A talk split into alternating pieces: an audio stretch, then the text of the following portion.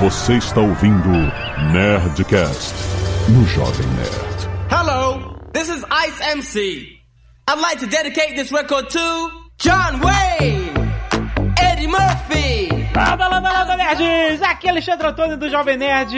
Eu ainda não tenho contrato com a Globo. E aí, galera, eu sou o Ian SBF e eu sou um dos provavelmente culpados por boa parte da internet. Por boa parte da internet? Como assim? Isso foi longe. Ali, não sei se você sabe, mas eu já dirigi o Felipe Neto. Oh, que bonito. Então a culpa é sua. Aqui é a Zagal. Ah! Me pego. O negócio do Felipe Neto me deixou realmente. Muito bem, nerds! Estamos aqui em mais um Nerdcast Speak English. Hoje com um tema um pouco diferente. A gente não vai se concentrar muito em inglês per se, porque nós estamos falando de cinema. Ah, mas tu vai falar só coisa em inglês. O quê? Cheio de termo em inglês. Não, Ah, não, ok, só, termo só senta e espera. Esse Nerdcast Speak English é um oferecimento de WhatsApp Online. Você sabe que você aprende inglês se divertindo, vendo documentários cinematográficos. Você escolhe os temas do seu interesse para aprender e aí você tem o controle sobre o que estudar, quando estudar. Assim fica muito mais fácil aprender inglês. Você pode estudar no desktop, no celular, no tablet, aonde você tiver. Você aprende inglês e habilidades para sua vida pessoal e profissional. Tem link aí no post para você saber mais. Nós vamos falar com o Ian SBF sobre como é produzir um filme, como é dirigir, como é escrever, pensar na ideia, transformar isso em realidade, criar uma produção, gravar, ir para pós-produção, editar, distribuir. É um nó de muitas coisas para resolver que um diretor tem. E o Ian SBF, cofundador do Porta dos Fundos, diretor cinematográfico, com uma ampla experiência em muitos filmes que você já viu, que você não viu, que você talvez nunca veja, porque tem muita história de bastidores de filmes que são filmados e não, não nascem. E a gente vai conversar sobre tudo isso. Fica aí que esse papo tá muito bom. Cinema.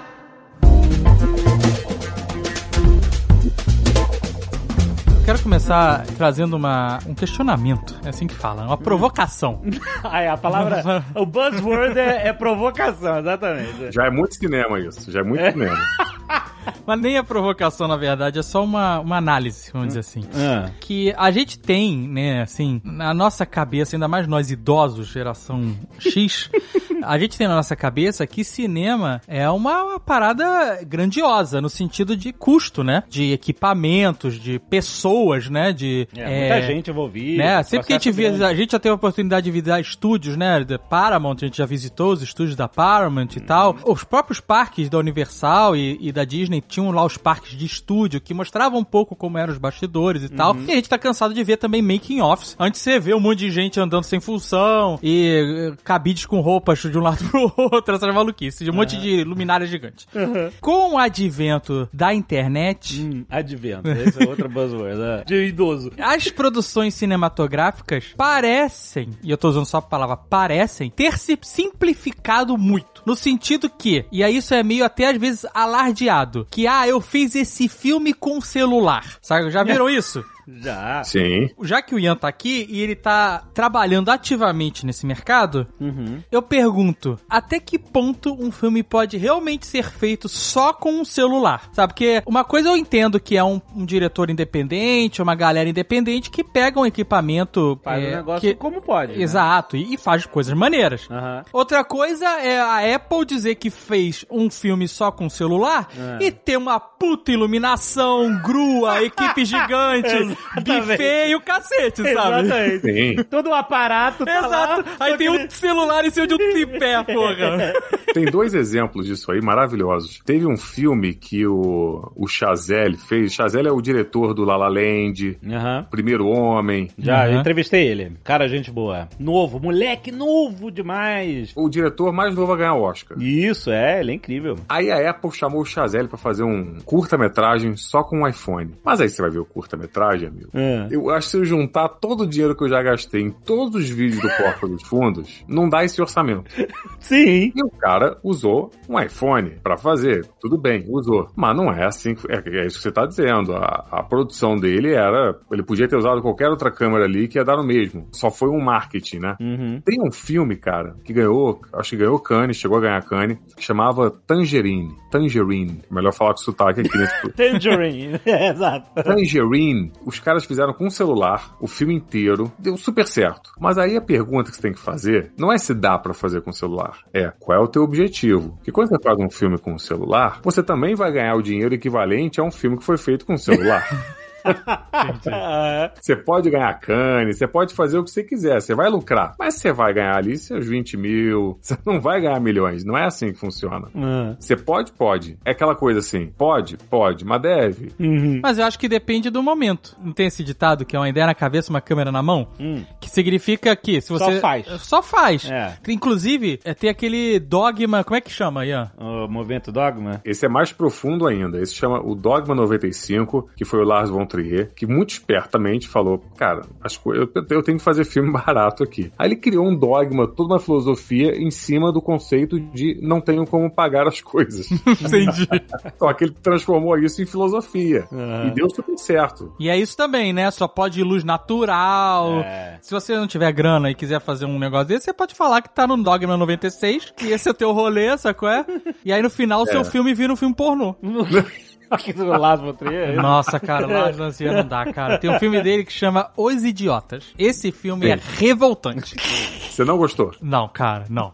Eu não- Você não vai defender esse filme na minha frente. Não, então, mas a- sabe qual é a, a grande sacada? É porque não tem como defender ou não defender. O cara mandou um dogma na tua cara. Então, quando você fala, amigo, isso aqui é um manifesto, é maior do que o gosto pessoal de qualquer pessoa. Ele tá falando, não tem discussão. É a mesma coisa que eu falo assim, ó, meu dogma é só pode fazer filme no seu. Aí quando você rea- realiza o filme dentro daquele dogma, o filme é o quê? É um sucesso. Não tem o que falar, entendeu? É tipo, É que nem a Zagal. Quando eu fiz a. Sabia que eu era um lambão de trabalhos manuais e Ah, eu. essa história e de eu fiz novo, a- pelo amor de Deus. Mas eu- é porque ela se encaixa, né? Vai, vamos lá. Eu tinha que fazer uma maquete na faculdade, desenho industrial. A Zagal fez a minha matéria com o meu professor, inclusive. Aham. E eu sabia Nunca que eu- terminei minha maquete. Não terminou? Não. Como tu passou? Ah, Amigo do porque tu ia professor. pra Lagoa com o professor. É isso. e aí eu sabia que ia sair uma lambança, porque eu sou lambão pra caramba, e ia ser uma porcaria, e eu decidi dizer que meu projeto era uma casa rústica. E Mas aí- esse foi seu dogma? Esse foi o meu dogma. Aí a, a madeira balsa da- era tudo lascado, que eu não sabia cortar direito, tudo, mas ficou rústico A- e eu ganhei. A parada, mas a parada do Lars von Trier, que esse é teu dogma, aí, que ano, sucesso, mano. que ano que foi isso? Isso foi 2000 e... Não, Não, 97. gente, não foi- Não, do Alexandre, do Alexandre. quer dizer. 97, dogma O 97. do Alexandre é Dogma 97, que é faça as coisas lambonas. Mas eu- que é rústico, rústico é a parada. A parada do Lars von Trier, É. eu não sei se é o nome dele, eu não sei o que é, que ele consegue convencer as pessoas de fazerem coisas absurdas. e se sujeitarem a paradas É, mas- absurdas. Mas é porque é um negócio de... de- Porque todo mundo que trabalha com ele depois fala que foi uma merda. Ah, é? A Bjork fez aquele dançando no escuro, cantando no escuro. dançando no escuro. é. Falou que nunca mais, que não sei o que lá, que o cara Nossa. é terrível. Aí a Nicole Kidman fez Esse Eu Dogville. gosto desse filme. Eu também gosto, mas ela também nunca mais, esse É desgraçado, não falou sei o que lá. Todo mundo. Vocês não viram o making off desse filme? Não, eu É só- tipo, ela abandona o set acho que duas vezes, vai embora, pega o avião, volta pros Estados Unidos, vai ca- é, pra Austrália, e é tipo, aí duas semanas depois ela volta, tá, vamos terminar o filme. Caraca! Ela, ela chorando no- nos cantos, é assim, foi um inferno pra ela. Caraca. É. É, gente, perdeu muito. Esse- Não, esse porque a gente tava falando, não, a gente não se perdeu. A gente tava falando sobre a ideia de que você pode sim produzir um filme de baixo orçamento. Certo. Mas que existe também esse romance, aonde a Apple, por exemplo, muito especificamente, que a gente tava falando aqui, mas existem outros exemplos disso, de outras empresas de telefonia, que já falaram, esse filme foi todo filmado com esse celular, e aí os caras veem que no reflexo do carro, o tipo, o ator tá com o celular e no reflexo do carro tem uma red, sei lá. Sério? já teve, já teve. Não, mas sabe qual é o problema? É que você pega o celular, é porque assim, você pode falar assim, ah, ele foi filmado com o celular, mas no final das contas é, é quase que só, vamos dizer, a estrutura, porque os caras botam uma lente especial na frente. No celular, é. É, exato. Não, e depois soca-lhe uma pós-produção, né? Sim. Então, assim, falar que foi feito com o celular tá tudo certo. O problema não é esse. A coisa que mais pega, na verdade, quando você vai filmar ali a qualidade da imagem é a lente que você usa. Sim, sim. Isso é o que mais pega. Então, se você pega uma, uma puta lente foda, você pode estar filmando ali uma, uma VHS, uma câmerazinha ali de, de fitinha de 96 que vai dar tudo certo. Então, assim, se você faz um, um aparato em volta. Mas, cara, a gente tava, antes da gente começar a gravar, a gente tava conversando aqui da Blumhouse, uma produtora que só faz terror nos Estados Unidos e dá muito certo. O primeiro sucesso dela foi o Atividade Paranormal, que foi assim, galerinha filmando ali com câmera, era uma XL1, que é fitinha ainda, era uma tristeza. A Bruxa de Blair também foi um filme que foi filmado com handcam, né? Também, também. E mesma coisa, um filminho que custou, sei lá, na época, 7 mil dólares, uma coisa dessa. 12 mil dólares, né? Por aí. Mas É. aí a linguagem que É, eles estão imprimindo Tá, também. tema- é, tá, o tema é esse, né? O tema do filme. Aí que entra a primeira coisa que eu falo pra vocês. Quando você for escrever um roteiro, primeiro saiba suas limitações. E isso funciona pra tudo. Funciona pro cinema, funciona pra internet. E toda hora eu vejo alguém escrevendo um roteiro. Ah, tive uma ideia. A ideia de um alienígena, eu falo, isso já não é uma ideia. Porque você não vai conseguir fazer nada com ela. Isso é um sonho na tua cabeça. Exato, é. O roteiro vai, vai aceitar tudo, né? A não ser que o alienígena seja aquele Starman, lembra? Não, caraca! Nossa! Sim, Starman do, que ficava brilhando, que tinha aquelas bolinhas, né? Mas no final ele era um cara que nem a gente. Ele era um alienígena. cara. Exatamente. Tinha o máximo um glow ali. Tinha um glow, exatamente, e um ventilador de baixo pra cima. Lembra que ele usava o poder dele e começava a ventar de baixo pra cima. Começava a ver. Mas é isso, amigo. Você tem que escrever o que você tem na tua mão. Então, assim, essa galera toda que fez aí, o cara fala, olhava e falava, pô, eu tenho uma casa, eu tenho três amigos e eu tenho uma câmera. O que, que eu posso fazer com isso? Ele, Um bom exemplo disso é o Matheus Souza, que fez aquele filme Apenas o Fim com o Gregório, o Gregório do Vivier. E o Gregório falava que ele era fã do Jovem Nerd. Isso, é. E- mas é isso, uma do- Eu câmera. fiquei fã do Gregório neste dia. Mas é uma câmera, um- uma locação, duas, né? Porque eles depois vão pros pilotis da PUC, né? Mas é o quarto e a É, PUC, é, né? No é, final das é, contas, né? E ele não gastou nada na locação, né? Sim. E é um filme legal pra caramba, que é basicamente roteiro. ganhou o Festival do Rio, o filme é muito legal. É, o outro, ó, Evil Dead. Sim. Evil Dead. Um puta exemplo, porque era um bando de amigo que É. pegou. Ele ainda conseguiu uma verba do açougueiro, do, do, de umas paradas malucas assim, É. e inventou Steadicam. É, Nesse filme. Com uma prancha de madeira, né? E Não. fez um filme de terror, puta clássico de terror. Não, esse deve ser um dos mais mais reverenciados de baixo orçamento, é o Evil Dead. Foi incrível mesmo. E, mas o Samuel M, cara, ele, eu acho que até hoje eu vejo esse filme, tem coisa ali que você não, eu penso, como é que ele fez isso, cara? E como é que ele fez isso sem dinheiro? Uhum. O que é mais incrível ainda. Mas aí eu queria perguntar sobre essa estética, né, de um filme que acontece numa casa, né, que é o, o padrão baixo orçamento, vamos dizer assim, né? Que é você tem uma locação só e você não precisa de duas câmeras, normalmente um set de câmeras e uma iluminação, você resolve, você mata toda a produção. Mas aí eu vou puxar pra esse filme que saiu ano passado, O Pai, The Father. Do Anthony Hopkins. Isso, em teoria, é um filme de uma locação só. Ah. Só que tem uma produção altamente rebuscada por conta das de continuismo, de mudança de cenário, de iluminação, né? Então esse filme é- ele tem uma cara de filme quase independente pelo como ele conta essa história, só que ele deve ele deve ser extremamente rebuscado em termos de produção mesmo, né? De se preparar pra filmar. Uhum. Tem o Anthony Hopkins, já, já não dá mais pra falar que é, é rebuscado. Só de ter o cara ali, você pode fazer com um celular que já tá rebuscado. Então, já, já parte daí. Só o salário dele, não tem nem mais o que falar. Ah, claro, sim, com certeza. Só lembrar uma coisa pra vocês que é muito boa. O, o Sam Raimi, quando ele fez o, o Evil Dead, antes do Evil Dead, ele fez um curta-metragem do Evil Dead. Porque aí ele conseguiu, ele botou em festival o filme, ganhou um dinheirinho, com esse dinheirinho que ele ganhou ganhando festivais, ele fez o, o longa dele. E o Evil Dead 2 ainda é uma refilmagem do Evil Dead 1, só com mais dinheiro ainda. Mas é uma refilmagem é, marota, porque é uma continuação. Então, assim, o Evil Dead 2 é quando o estúdio olhou o Evil Dead 1 e falou: opa, quero fazer isso. Ele falou: tá bom, mas então vamos fazer o 2. Que é Exato. igual um. É, Exato. Exatamente. Mas eu acho ma- maneira essa postura dele, porque ele não renega o primeiro filme, que é foda. Uhum, Né? Esse, o primeiro filme não deixa de existir, não é refeito. uhum. É, tudo bem, a continuação é a mesma história com alguns adendos, né? Vamos É, dizer assim. é. Mas o primeiro filme ainda vale. Vale, vale. Sim, tanto que o 2 é o 2, né? É o 2. Mas o 2 é tipo o Street Fighter 2, que ninguém conhece Street Fighter 1, só conhece a partir do Street Fighter 2. É tipo o Evil Dead 2. Não, que É isso. Não, não. As Não, pessoas mas eu- conhecem Evil Dead 1, cara. Não é Mas o possível. 2 é porque o 2 é que teve essa parada de ser distribuído, entendeu? Não, mas O pô, um não, o um não. Foi filme a gente tá em underground. 2021, qualquer um consegue assistir Não, Evil eu Dead sei, hoje. mas na época, o primeiro que você viu foi o Não, foi o 2. foi o 1, foi o 1. Então, primeiro parabéns, que eu vi você foi é o o um. cara underground do cinema, porque pra galera... Eu foi o vivia, eu vivia na locadora. É uma realidade. Eu vi muito filme. Não, mas legal, realmente o 1 um era o cara tem que ser cinéfilo. É aquela fita, você lembra disso? É a fita VHS que um amigo te arrumou, que falou. Não é nem da locadora, não era nem da locadora, era Era. copiado de alguém que É, arrumou, é. não sei aonde. Exatamente. É, muito provavelmente. Lesson 41. Light, camera, action. Você falou, você vai escrever um roteiro, você tem que saber quais são as limitações. Obviamente, pra quem tá começando, qualquer lugar que exista de verdade, que você pode botar um monte de câmera e iluminação, o melhor. É, mas hoje, Jovem Nerd, hoje É, qualquer lugar existe. Um apartamento de pessoas, um lugar público que você não tenha problemas, eu não sei. Uma cortina verde.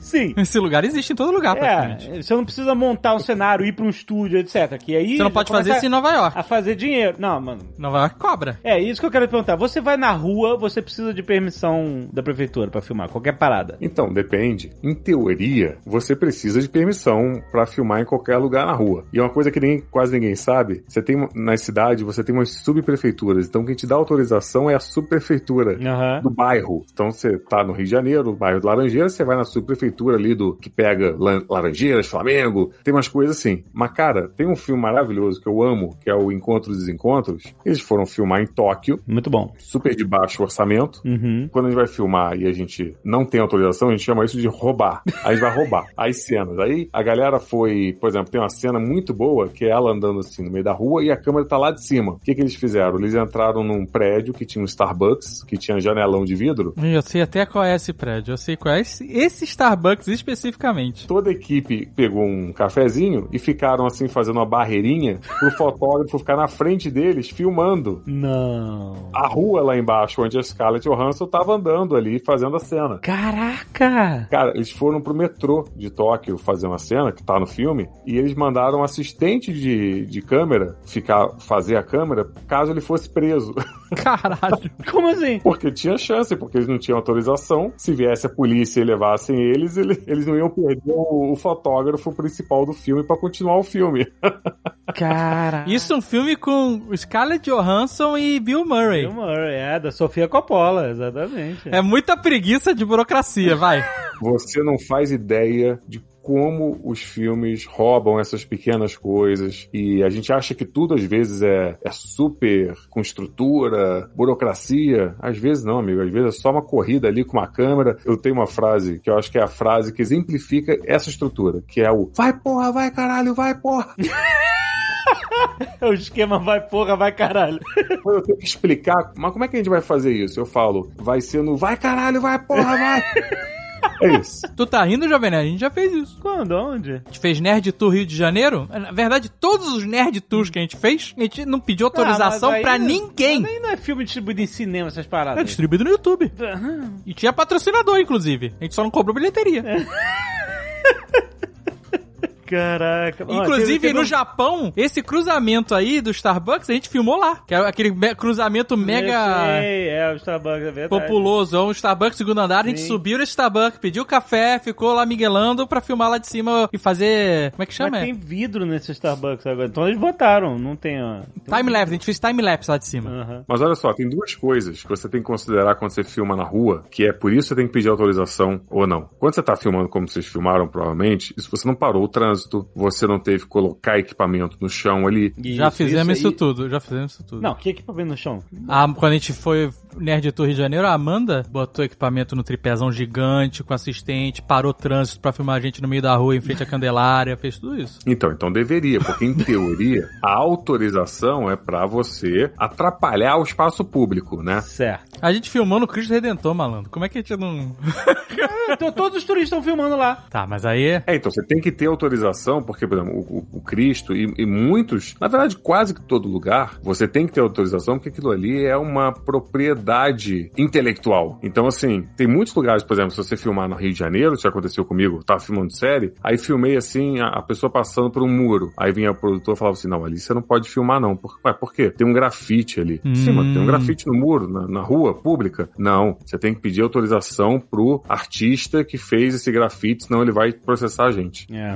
Caraca, é que nem o, o Se Beber Não Case. Como assim? O Mike Tyson participou do filme, aí pagaram o cachê do Mike Tyson, o filme foi pro cinema e o tatuador falou assim: não, não, tem que pagar aqui que a, a propriedade intelectual da tatuagem é minha. É sério? É. Caraca! É isso aí, é isso aí. Nossa! Eu, eu sei que, o, o, por exemplo, aquele Hollywood Sign, aquela placa Aham. Hollywood lá que tem no Hollywood, lá no Hollywood Hills, Aham. você tem que pagar uma grana fodida pra cidade pra poder botar isso num, num filme. Aquilo é protegido. É, porque Você não pode, ah, tá na rua. é um ícone, É né? Então você sabe que. Se exato. você vai botar aquele sinal, se você vê Mas aquilo ali tem copyright, nesse não, é, sentido. mas, mas você tem que pagar pra Eu não sei nem botar. como não tem o, C de copyright do lado do. Devia ter, caralho, é verdade! Devia ter aquele, aquele C ou aquele TM de trademark. Isso, né? é porque é, o- não é só escrito Hollywood, ele tem aquela formação, né? As letras é, estarem o jeito irregulares. parada, é, isso virou tudo uma é marca. protegido, é, uma marca protegida, você tem que gastar uma grana pra mostrar. O Homem-Aranha 1 do Sam Raimi teve um problemão com isso, porque eles filmaram aquela cena do Duende Macabro, do Duende Verde, quando ele vem pela Times Square. Eles filmaram lá no Times Square, depois eles foram pra pós e trocaram todas as publicidades que tinha no, na Times Square. Ó. E aí, a galera que tava com o anúncio na Times Square processou, dizendo: vocês estão loucos? Eu pago aquela fortuna justamente pra isso, pra quando alguém vai filmar lá, as pessoas veem. E aí você vai me deleta tudo, vou, vai me pagar por isso. Caraca, que maluco. Mas eles não devem ter ganho isso, nem fudendo. Não, não, não. não. Porque a não ser que o cara tenha um contrato vitalício, ele pode alegar que aquilo foi filmado em outro momento. É, pois é, enfim. O Jovem Nerd, eu vou falar um negócio pra Sim. vocês. Você é o rei Hum. de roubar. Derrubou a locação? O rei, o rei. Derrubou aonde? A gente tava em Praga, na biblioteca maravilhosa lá, Ah. e o cara falou com todas as palavras, não pode filmar. E aí fica só o Jovem Nerd com a câmera na barriga, olhando Porra, de era cima. maravilhoso o lugar lá, cara. Era um lugar incrível. E não podia filmar, não podia nada, cara. Eu falei, porra. Ele fica com a barriga assim e fica fazendo os movimentos de é, punk, chama, né? fica falando punk com a barriga. assim que eu filmei o teto da Capela Sistina. Capela. Sistina, barriga, câmera na barriga empinada pra cima assim. E fica, não pode filmar a Capela Sistina. E fica andando devagarinho. Mexendo a barriga pra um lado e pro outro. Esse é o Steadicam. Esse é o- muitos lugares o, gente- o Jovem Nerd já fez isso. Ele ficava, para com essa porra, tá lá o Jovem Nerd. Porra, era pra nerd tu, cara. Eu vejo ele fazer aqueles movimentos assim pro lado e pro outro. Lá tá o cara filmando. Filmar com a barriga. Quem nunca filmou com a barriga, gente? Lesson 41. Light, camera, action. Esse negócio de roubar no sentido de locação, né? Roubar locação, filmar sem autorização. Tem um cara que fez um filme de terror na Disney. Teve esse maluco que fez o filme da Disney mesmo. Era um filme de terror na Disney, ele filmou tudo celular na Disney, né? Mas era roteirizado, ele foi nos lugares certos e tal. Mas esse cara teve problema na Disney. ele teve problema? Porque, ele, eu não sei porquê, teve um dia que eles entraram e saíram, tipo, 30 vezes da Disney. Eles tinham anal pass, alguma coisa assim. Ah, E aí, como eles começaram a entrar e sair muito... Os cara, porra, meu irmão. Exato, eu quero, se, que você tá fazendo deve ter dado um flag da segurança, porque eles sabem, né? Tem tudo registrado, né? É, opa, esse maluco é a quarta vez que entra hoje, quinta vez, sei lá. É mesmo, porque é um problema de segurança, você não sabe o que, que o cara tá fazendo. Exato, É. exatamente. E eles estavam filmando eles entrando no parque, era alguma coisa nesse sentido, Ah, alguma coisa tá. ali na. O segurança foi atrás deles, entendeu o que tava acontecendo e tal. Ele não falou que tava filmando, né? Deve ter dado desculpa muito da esfarrapada. E o nome do filme, só pra quem quiser procurar aí, acho que é Escape from Tomorrowland, uma coisa assim. É, eu acho que é isso. Todo preto e branco. Tem uma mão do Mickey ensanguentada num, num É. pôster amarelo, isso. Tomorrowland, 2013. e assim, é, eles entram no. Tem um monstro que tem a cabeça da bola do, do Epcot, sabe? É muito sinistro. Que eles acham um lugar secreto na Disney, não tem negócio desse. É uma parada assim. Eu nunca É, vi o filme. Assim, quando eles vão pra um lugar fechado, eles estão num, num Claro, lugar, claro. no estúdio, é, mas, mas a locação da Disney eles roubaram tudo lá sem, sem autorização. Que maravilha. E aí isso é bizarro, né? Porque assim, em teoria, esse filme não poderia existir. E ele tá distribuído. Você bota em plataforma de streaming você consegue ver. Na Disney Plus, com certeza não.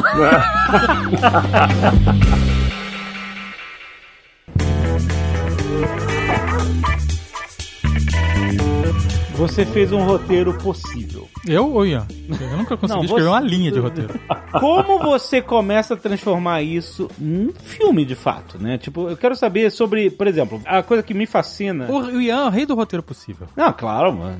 é, com certeza. Mas aí o que eu quero entender é o O, seguinte. o Ian fez um roteiro possível pra gente. É, Lembra da Black Friday? é verdade. É verdade, o roteiro. Com o Rafael Portugal, amigo. É, foi um. Puta, excelente, é verdade. O que eu, eu quero dizer é o seguinte: você precisa estabelecer uma inteligência de filmagem, né? Porque cada dia de filmagem, dependendo. vou- Assim, eu sei, vamos esquecer a parada de você pode filmar com o celular e tal. Vamos, vamos imaginar uma pequena produção. O Ian, eu acho importante de- a gente dizer aqui que ele já trabalhou com vários orçamentos diferentes. Sim. Ele já trabalhou, não, ele trabalha. Sim. No início, Anões e Chamas, e até no início do Porta dos Fundos, o orçamento era bem mais limitado. Sim, sim. Né? E hoje o orçamento já tá melhor. Não é Hollywood, a não ser nas campanhas publicitárias, aí ele realmente não tem limite. Mas, mas é, o Ian tá fazendo filme aí, cara. Sim, pra caraca, um atrás do outro. A pergunta que eu faço, que a mais importante é: vocês querem saber de um ponto de vista, é assim que se faz? Ou para quem está ouvindo e não consegue abrir as portas que o Matt Damon e o Tim Burton abrem? É que tem dois cinemas no mundo, né? Eu, na verdade, quero ouvir dos dois. Porque tem muita gente que ouve a gente e que gosta de produzir. A gente volta e meia tá recebendo uns fã filmes maneiríssimos. Sim. De Ozob, de Cthulhu, de tudo mais. E que essa galera é plenamente capaz, mas não tem esse caminho das pedras. Então acho que os dois cenários são maneiros de a gente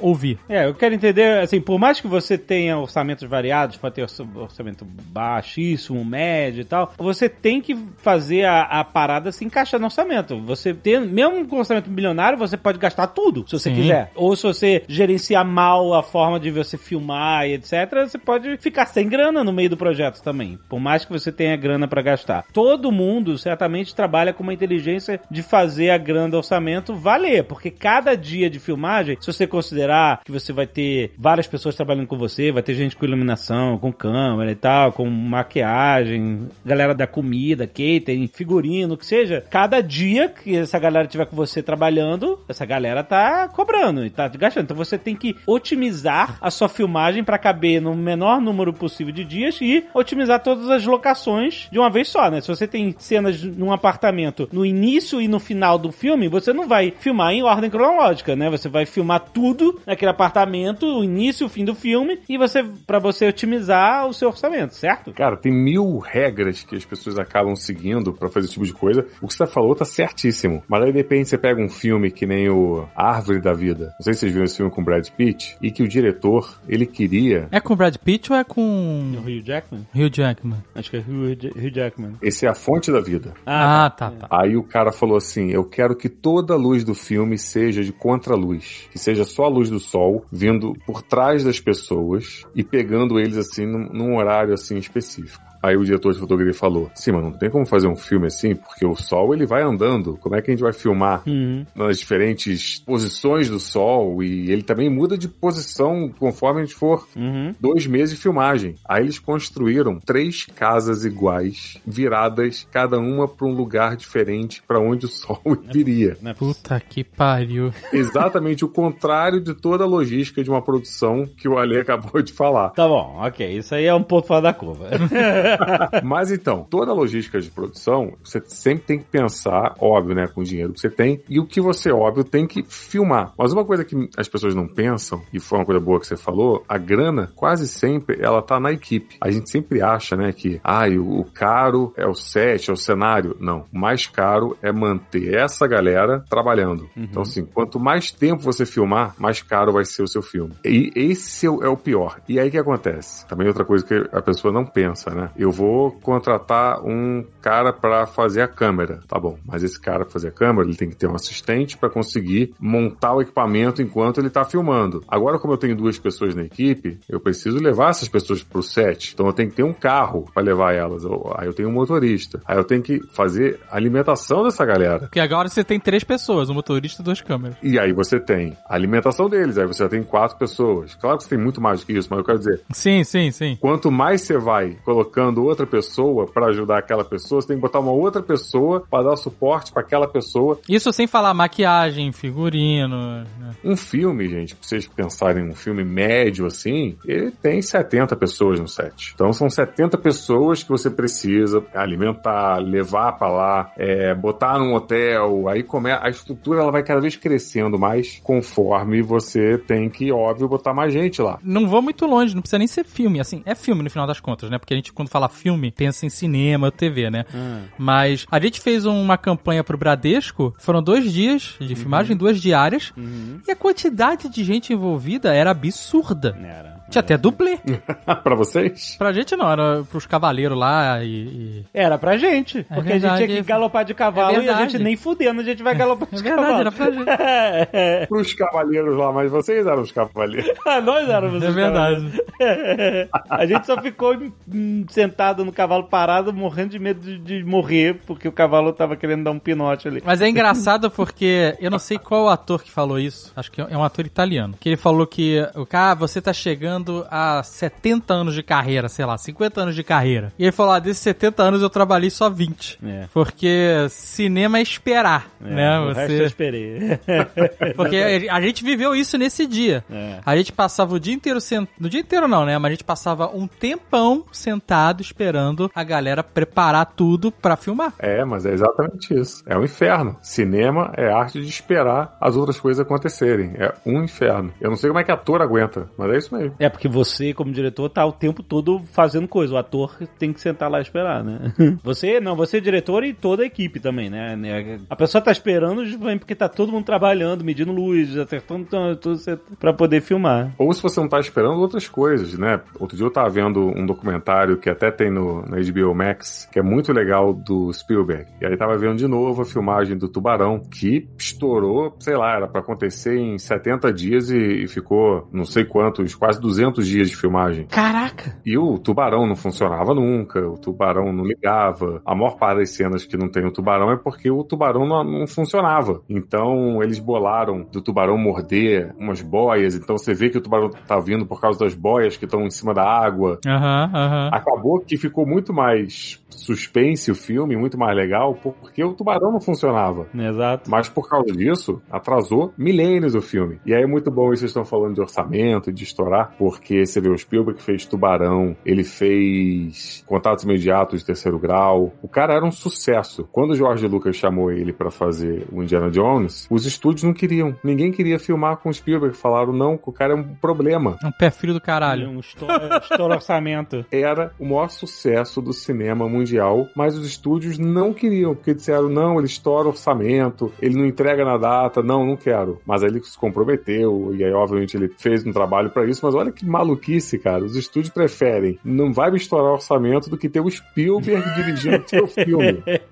É, o James Cameron falou numa entrevista, acho que no Howard Stern, que ele não ganhou um tostão do Titanic por causa disso. Porque estourou? Ele, já tava estourado. Não, ele não. Não é que ele não tenha estourou- ganhado. Ele estourou por pegada. Ele tinha orçamento. Aí o cara resolveu reconstruir um transatlântico que afundou. É isso.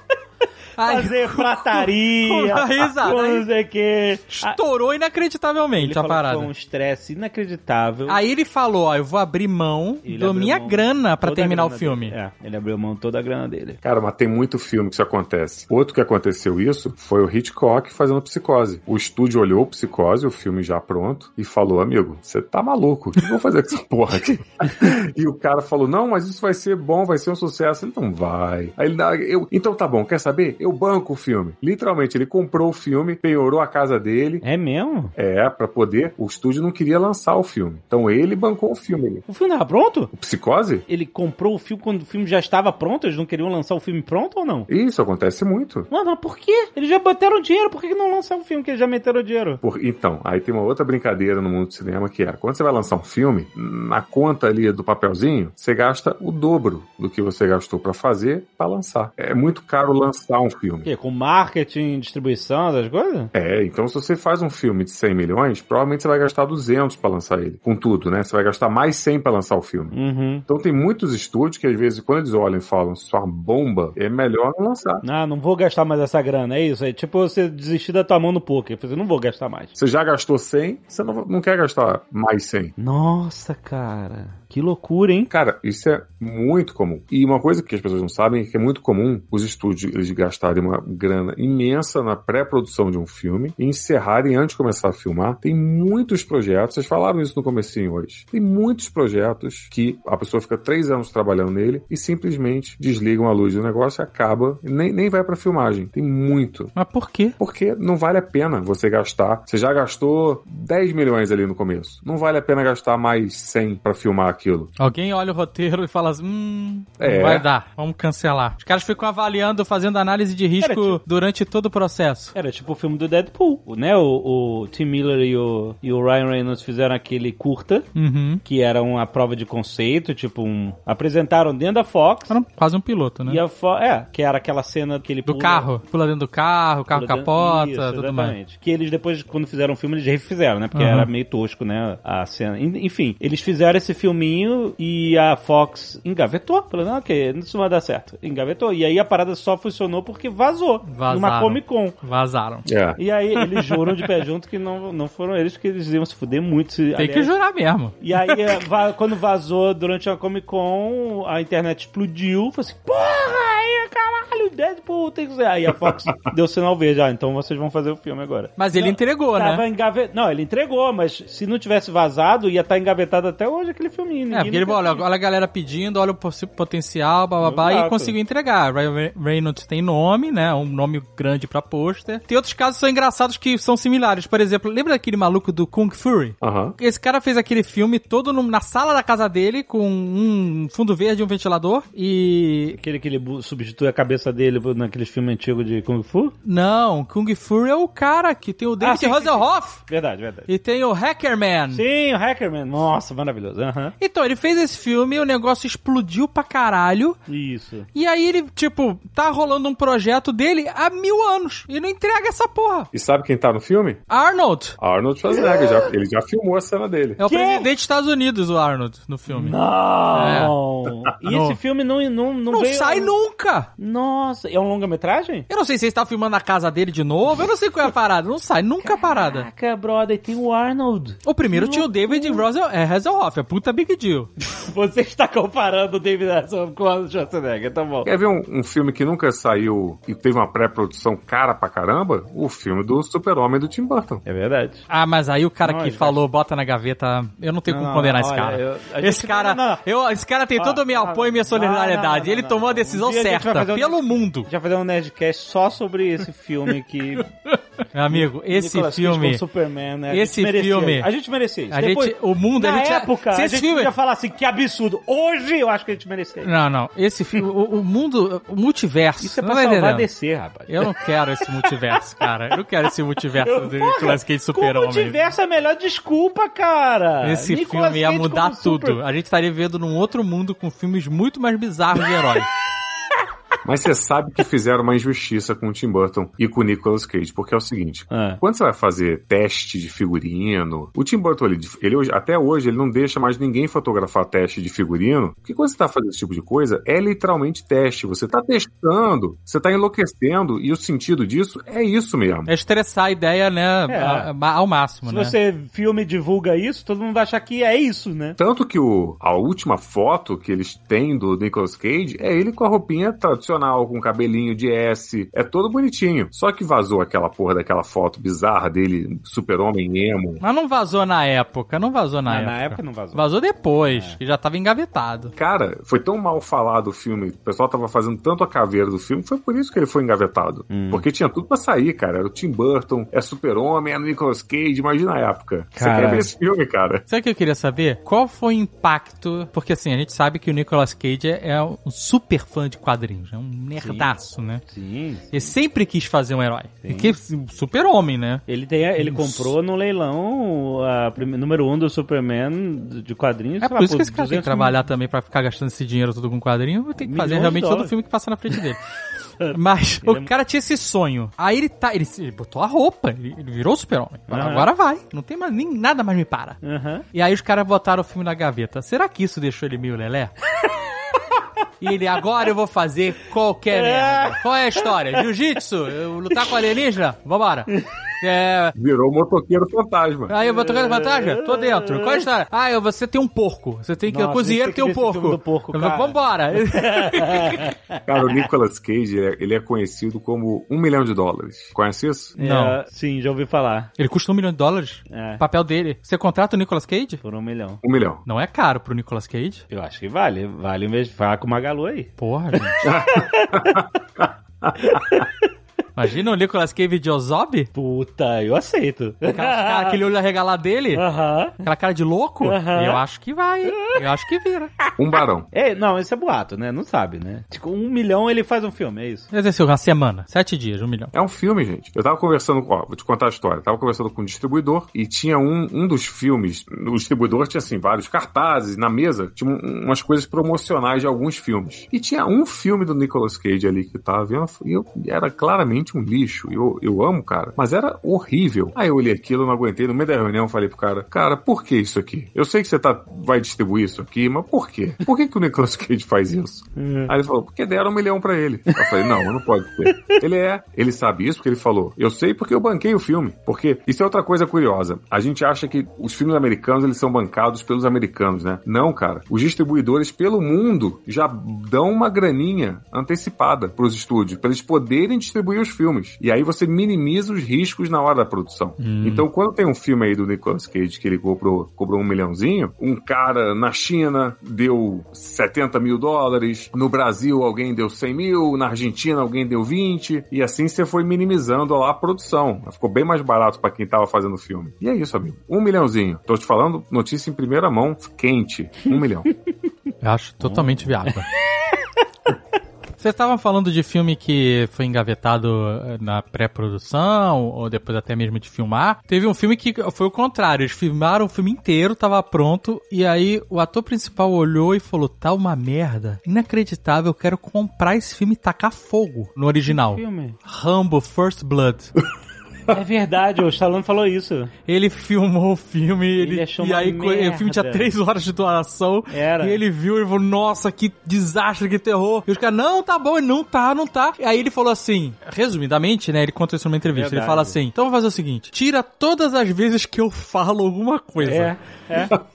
E aí Para o mínimo possível. pô, é, né? e aí reduziram o filme pra 90 minutos. É. E aí ficou o filme que, um clássico Que que é, é. exato. né? Mas ele, na primeira vez que ele viu o filme, ele ficou apavorado. Ele falou, eu queria comprar o filme pra tacar fogo, é destruir ele. Mas as falas dele eram muito clichês, eram É. muito idiotas, era, era realmente ruim. Ele, ele falou algumas e tal, mas ele modificou o filme inteiro e o filme ficou, né? Salvou o filme na sala de edição. É, muito foda. Tem muitos filmes que isso acontecem. Boa parte a gente não sabe, porque a, a graça disso é que a gente não saiba que o filme foi feito. Exato. É. Um exemplo é aquele. é, a Gwyneth Paltrow fez um filme, que ela era uma aeromoça. Lembra desse filme? Não lembro. Hum. Era uma comédia que tinha até o Mike Myers. Quando ela viu o filme, ela falou: Eu pago.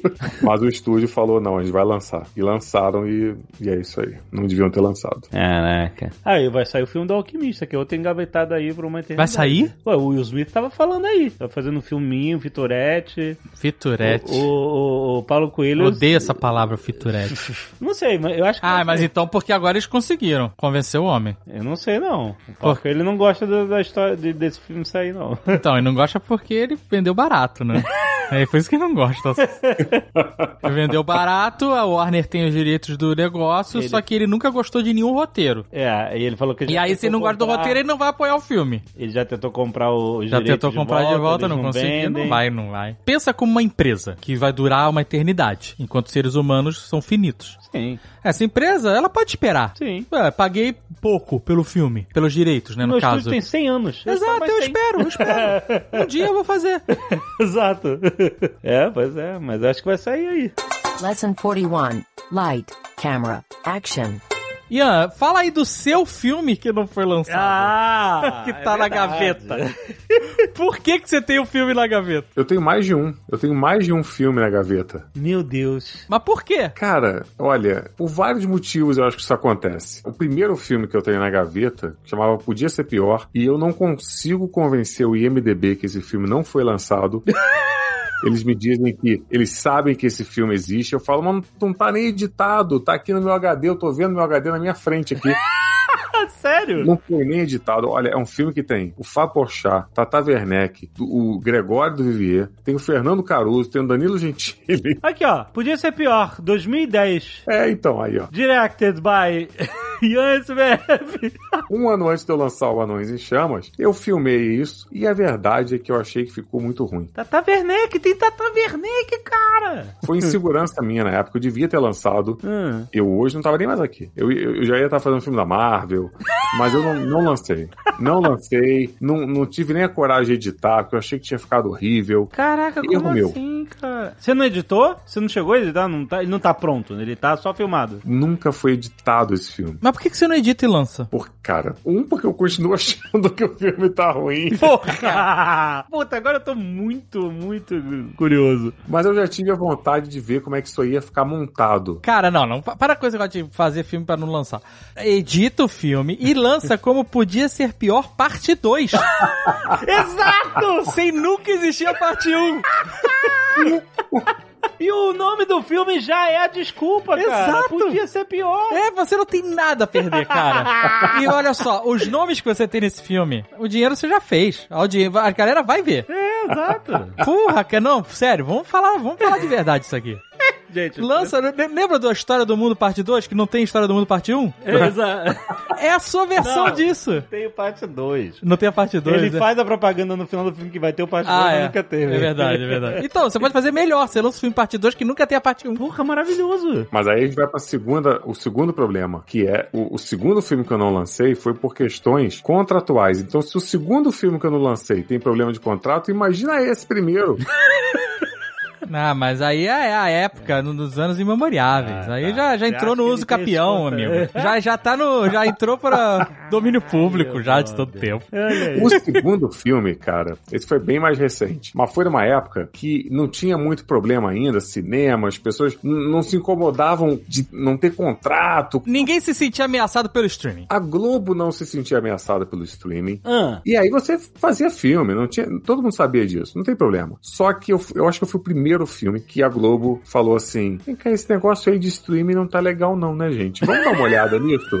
E foi exatamente quando eu tava fazendo o meu. ah, E eu, óbvio, pensei, ah, não tem problema, vamos fazer aqui, depois a gente resolve isso. Tava lá fazendo, chamei um amigo meu, ator grande de novela, foi lá fazer comigo, nos divertimos na diária, ô, que legal. Quando ele tava, fui lá no táxi com ele, falei, cara, valeu, pô, depois te conto aí como é que vai ser a edição do filme, ele, "Ê, maneiro. Ele entrou no táxi, abriu a janelinha e falou pra mim assim no carro, mas só depois dá uma olhada lá com a Globo esse negócio aí da autorização, hein? Não. E foi embora. Eu fiquei parado ali olhando, falei, é o quê? E já. Ah, amigo, fui atrás pra ver, mas como assim? O que, que, que é que o pessoal vai querer ver? E o filme tá aí, tá na gaveta até hoje. não pode fazer o filme que não é da Globo, é isso? Que tem contato com a Globo? Cara, tudo depende do contrato. Às vezes, você como ator pode ter uma exclusividade, por exemplo. Né? Cara, a Globo é tão forte com o contrato que até roteirista tem exclusividade de imagem com a Globo. Tipo, um roteirista não pode aparecer num lugar sem pedir autorização pra casa. Caraca. Ah, É forte, é. É, eu sei de história de roteirista que tem que ter exclusividade. Sim, não, todos. A gente já passou por isso. tinha um roteirista que fazia o roteiro do Queimando a Língua e ele teve que parar de fazer, ele avisou com antecedência, foi tudo certo. E falou, ó, eu tenho, não posso fazer mais, então vou fazer mais tantos e depois parei, porque eu, eu tô assinando com a Netflix e eu sou exclusivo. mais Não posso fora. fazer mais nada. Aham. Eu ainda falei, mas nem como Ghostwriter, que ele era ótimo roteirista. Ele falou, não, não posso, tá. Cara, muitos fazem, muitos fazem. Mas aí tu não pôde fazer o, o. O cara não podia. É isso, não podia. se- Podia contratar com a Globo e não podia fazer o filme, é isso. E aí não pode. Aí quando eu fui pedir autorização pra Globo, eles falaram: não, claro, a gente assina aqui, imagina a tua autorização. Mas na autorização dizia que eu tinha que pedir, sempre que eu fosse tentar negociar um filme com alguém, eu ia ter que pedir autorização pra Globo. Mas era exatamente porque eles não queriam que eu vendesse o filme pra onde eles não queriam que eu vendesse, que era os streamings. Ou seja, não adianta nada ter autorização deles pra uma coisa que eles não vão autorizar. Sim, é claro. O filme ficou na gavetinha, tá editado, esse tá editado, tá tudo pronto. Posso até mostrar pra vocês depois. Mas tudo bem.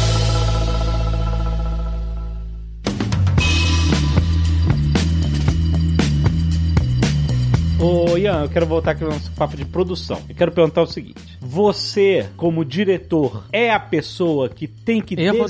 roteirista, e roteirista. E roteirista? Você é a pessoa que tem que desenhar essa logística de filmar, de produção? Ou você tem que achar um produtor, uma produtora que é especializado nisso? Produtor ser humano que você diz. Exato, ser humano. Ser humano que é o. Uma profissão. A profissão, exato, o profissional producer. Isso. Que vai fazer isso por você? Tem que. É mais dinheiro aí, ó. Mais, dinheiro, toma mais dinheiro. Mas esse profissional, por mais. Ele vai economizar teu dinheiro. Muito. É, é exatamente. Não é? Porque Se você for fazer isso, você não vai ter tempo de fazer mais nada. Não, e você vai fazer errado. Já fazer errado, exato.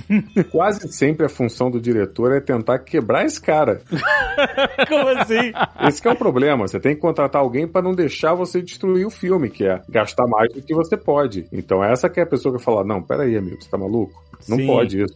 Vai botar um tubarão que não funciona na água, não, vai, vai quebrar o negócio. Mas é, e aí fica lá o diretor enlouquecido tentando fazer as coisas funcionarem do jeito dele. Mas, é, obviamente, a coisa mais essencial de todas. O cinema, quando surgiu, gente, ele era muito mais na mão do produtor do que do diretor ou do roteirista. Os produtores, eles é que comandavam tudo. E até hoje, muito no- no- nos Estados Unidos, é assim que funciona. O diretor é demitido, mas você não demite produtor, não. exato, porque senão cai tudo, né? Cara, o que tem de dia é Super-Homem, Super-Homem 1 e 2. O diretor foi demitido ali, a galera falou, amigo, dá licença, vou botar um outro cara.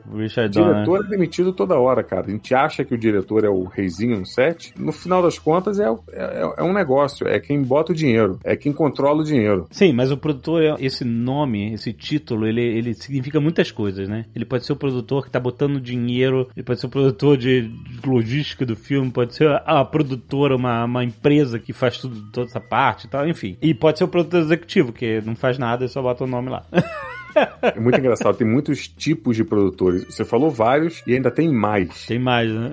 Ó, hoje em dia tem o produtor que é o ator, porque quando você faz um filme, né, gente, é, isso é, vira uma propriedade intelectual. Então esse filme ele vai continuar rendendo dinheiro pro resto da sua vida. Então quando você é um, um ator forte, tem nome, você fala, opa, eu quero produzir esse filme também, mas o que ele quer é só botar o nome dele ali pra ele ficar ganhando uma porcentagem desse filme pra sempre. Uhum. E ainda tem outro tipo de produtor, que é o cara que tem nome. Vamos lá, o Tarantino. Já viu uns filmes que tem assim, Tarantino apresenta no, no começo do filme? Sim. O que ele quer dizer que ele apresenta é: eu apresentei esse diretor pro dono ali do estúdio e aí por isso eu ganho 2 milhões.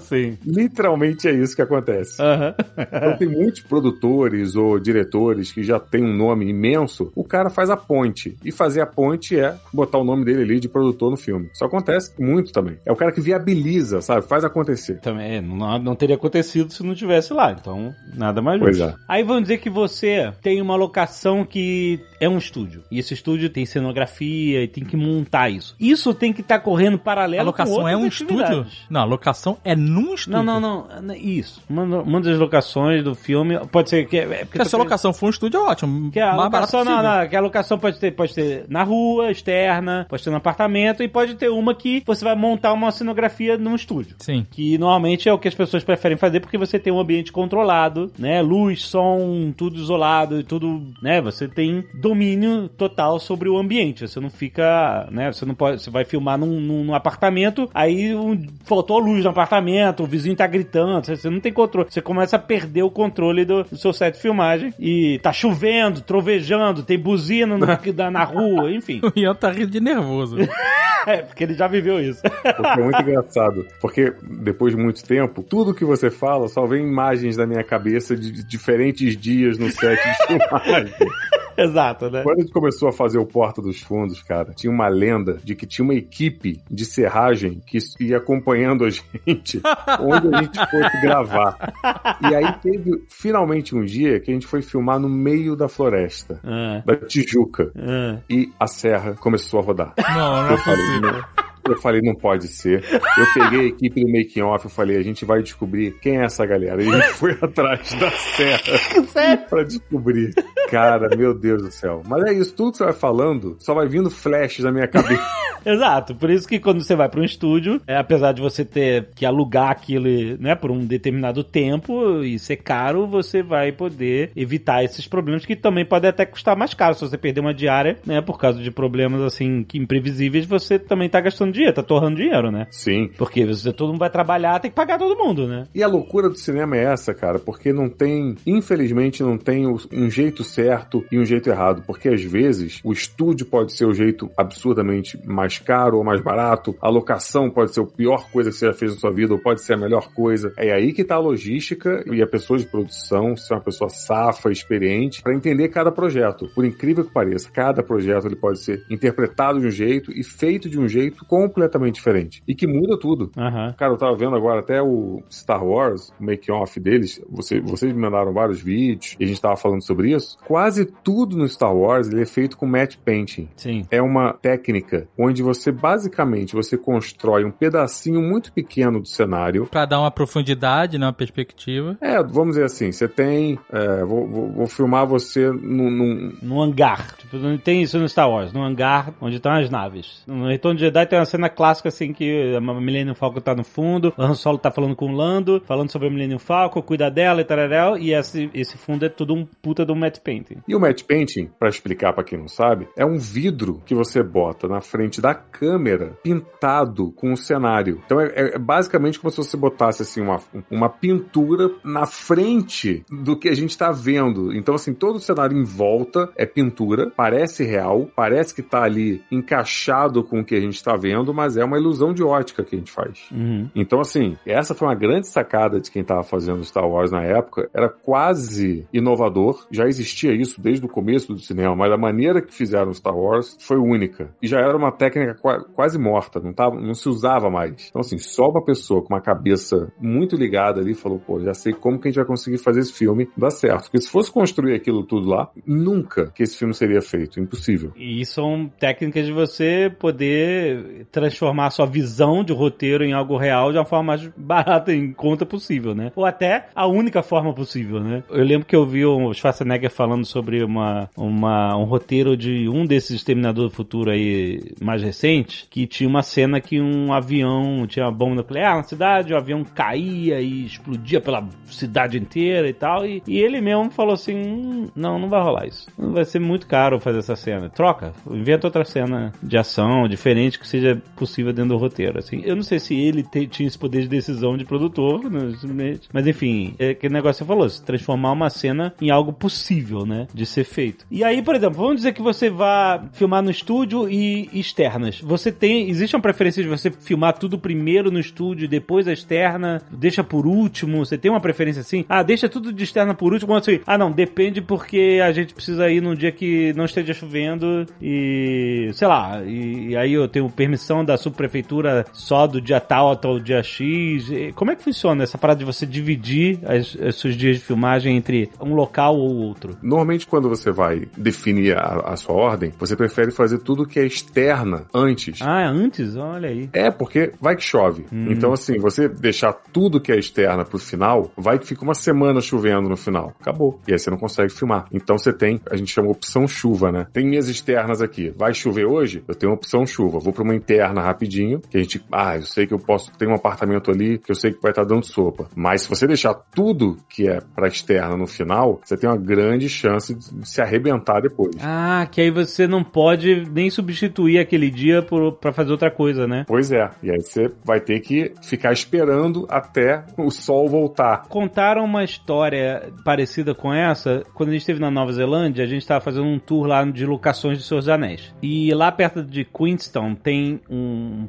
parque lá que eles filmaram a cena onde o Frodo e o Sam, em duas torres, estão observando o exército e os Mumakius vindo. É quando o Faramir encontra eles e, e prende eles. Eles estão vendo os olifantes andando e imaginando o que está acontecendo. Nossa, o que, que é isso? Uma cena simples, eles tinham que ficar só ali, deitados e olhando isso. Aí choveu pra cacete no dia que eles iam filmar isso, né? E a puta, não dá pra filmar hoje e tal. O que, que a gente faz? Vai ficar todo mundo no hotel, comendo o dinheiro da produção? Né? Eles foram num boliche, alugaram o boliche por um dia, montaram todo um, mini estúdio lá, com croma, com lu- luz e tal, e eles fizeram uma cena que é a cena que o Frodo e o Sam discutem no Retorno do Rei e se separam. E eles filmaram essa cena nesse dia porque tava chovendo lá, e aí, ah, vamos aproveitar o dia. Justamente o que você falou, eles tinham a capacidade de se adaptar com as coisas incontroláveis da externa e não perder o dia, né? Sabe que não se importa com isso? Ah. O Sylvester Stallone, porque a gente tava falando de Rambo, e aí eu lembrei que no Rambo 2 eu tava vendo outro dia pra ver se era bom mesmo, que eu só vi quando eu tinha 6 anos de idade, sei lá.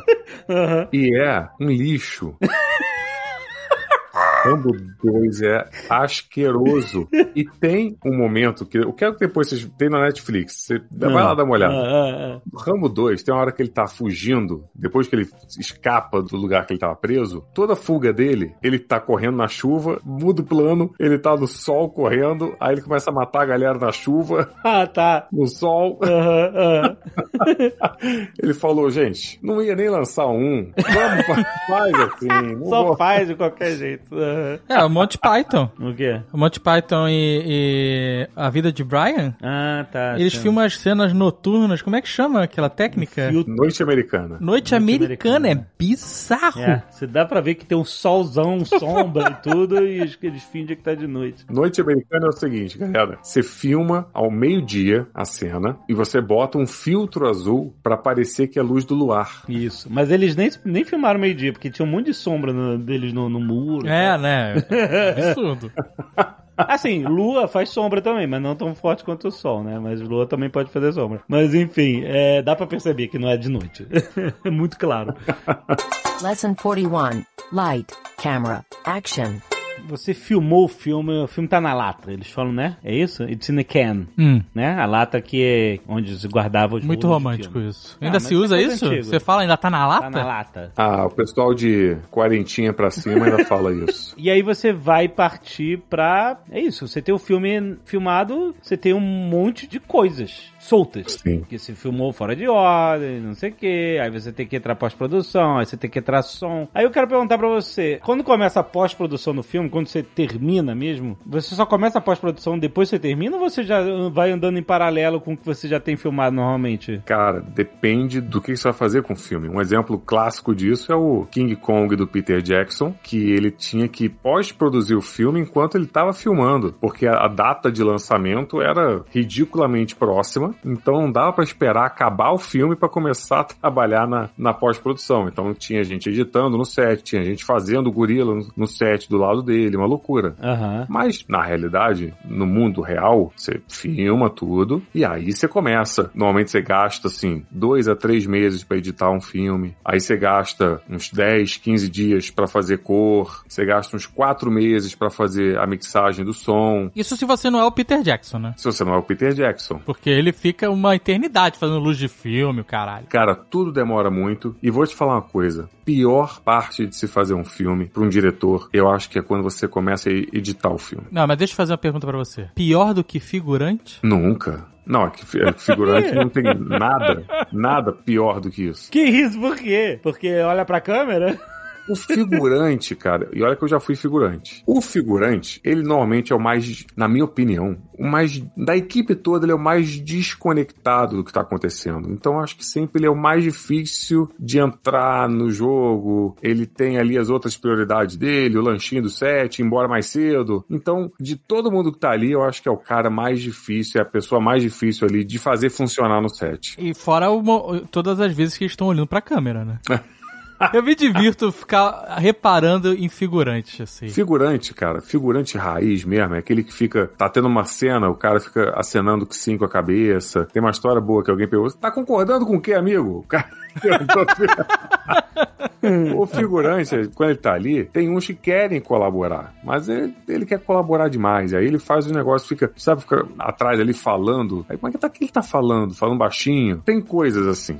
Mas é porque muito figurante. Você falou que tem o figurante que tá preocupado com o lanche, que quer ir embora mais cedo, sei lá. Mas tem o cara que tá ali porque ele tá. Tá começando, quer Que ser é ator o primeiro tal, degrau tá dele, né? é Eu lembro aí. que uma vez eu fui fazer figuração barra auditório do programa do Thunderbird na Globo. Já contei essa história. fala histórias, toma aí. Já toma aí aconteceu. mais um. Não, mas eu não vou contar essa história novamente. Ah. eu vou contar o, o plus figurante. Ah. Que é, eu lembro, eu, a gente chegou lá e esse mesmo esquema, lanchinho, pão Ah. com presunto aí e tal, da, da Rede Globo e tal. E aí, tem duas situações que acrescentam essa história do Ian. Uma é que eu lembro que tinha um garoto que era esse cara do primeiro degrau. Era um garoto todo ajeitadinho, cabelinho assim, repartidinho, surfistinha, todo bronzeadinho, os dentinhos.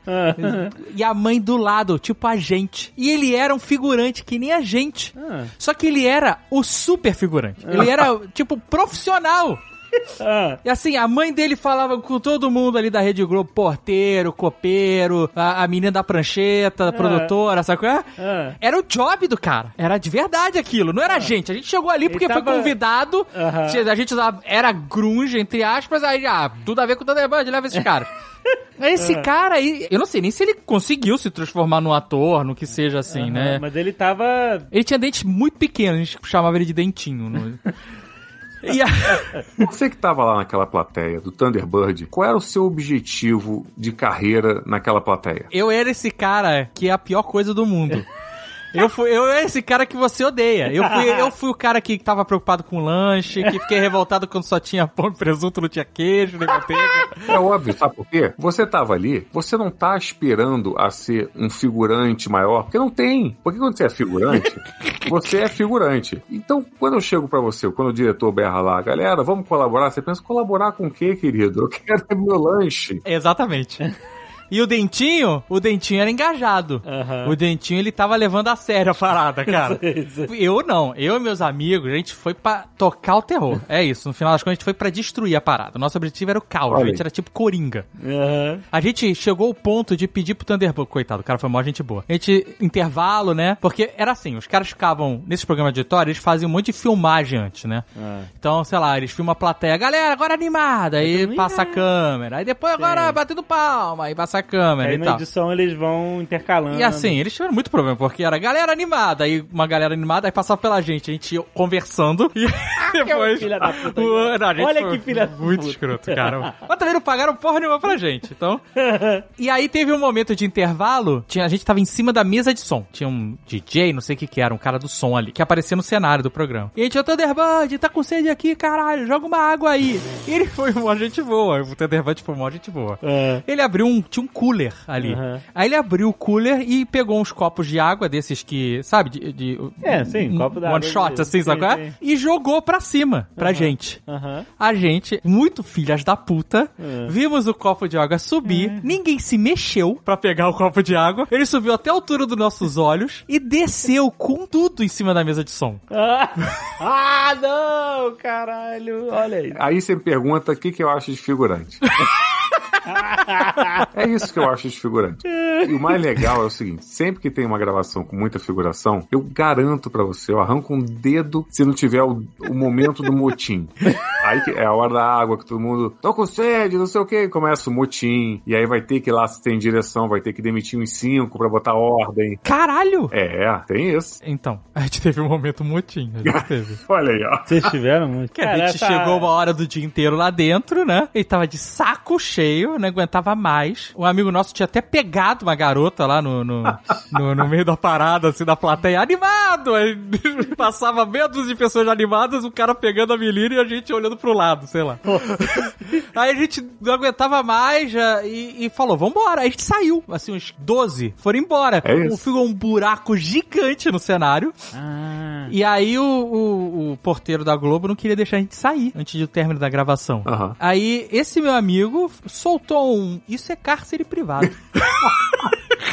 Ué, ele é. Eles não podem impedir que você saia. e aí É. eu vou ligar pro meu pai, que é advogado, que vai, vai, vai, e o cara passou, liberou a roleta e a gente foi embora. E ó, pra você ver como é que você tem alma de figurante raiz, eu tenho orgulho disso, Azagal. Pior que eu tenho mesmo. É isso, cara. Figurante é um ser humano. Eu tenho que admitir, é, é um ser humano. Mas é que a, fun- Falho, falho, como todo ser humano. a função é essa. Você bota uma galera ali, o cara nem sabe o que tá acontecendo, ele não tem o menor interesse que aquilo dê certo. São alguns têm, como você falou, o menininho aí do cabelo O dentinho. do dentinho, ele queria seguir a carreira, tadinho, ele achou que fosse, mas nunca vai. Não é, a figuração não vai te levar para lugar nenhum. Você que é igual ao Zagal, não vá. Deixa o dentinho achando que ele vai calcar ali o caminho dele pro Projac, mas não, não vai não. Não entra na Zagal, pelo amor de Deus. Mas depois do figurante, o que é pior? A pior coisa pro diretor, de verdade, pior do que tudo, nada é pior do que isso. É quando você começa a editar o filme. Quando você começa a editar, o Scorsese na, ele até tem aquela masterclass, toda vez aparece, né, o, o anúncio no YouTube, ele fala que se você não tiver dores físicas enquanto você tá fazendo o primeiro corte do seu filme, é porque você não dá pra isso, você não é diretor.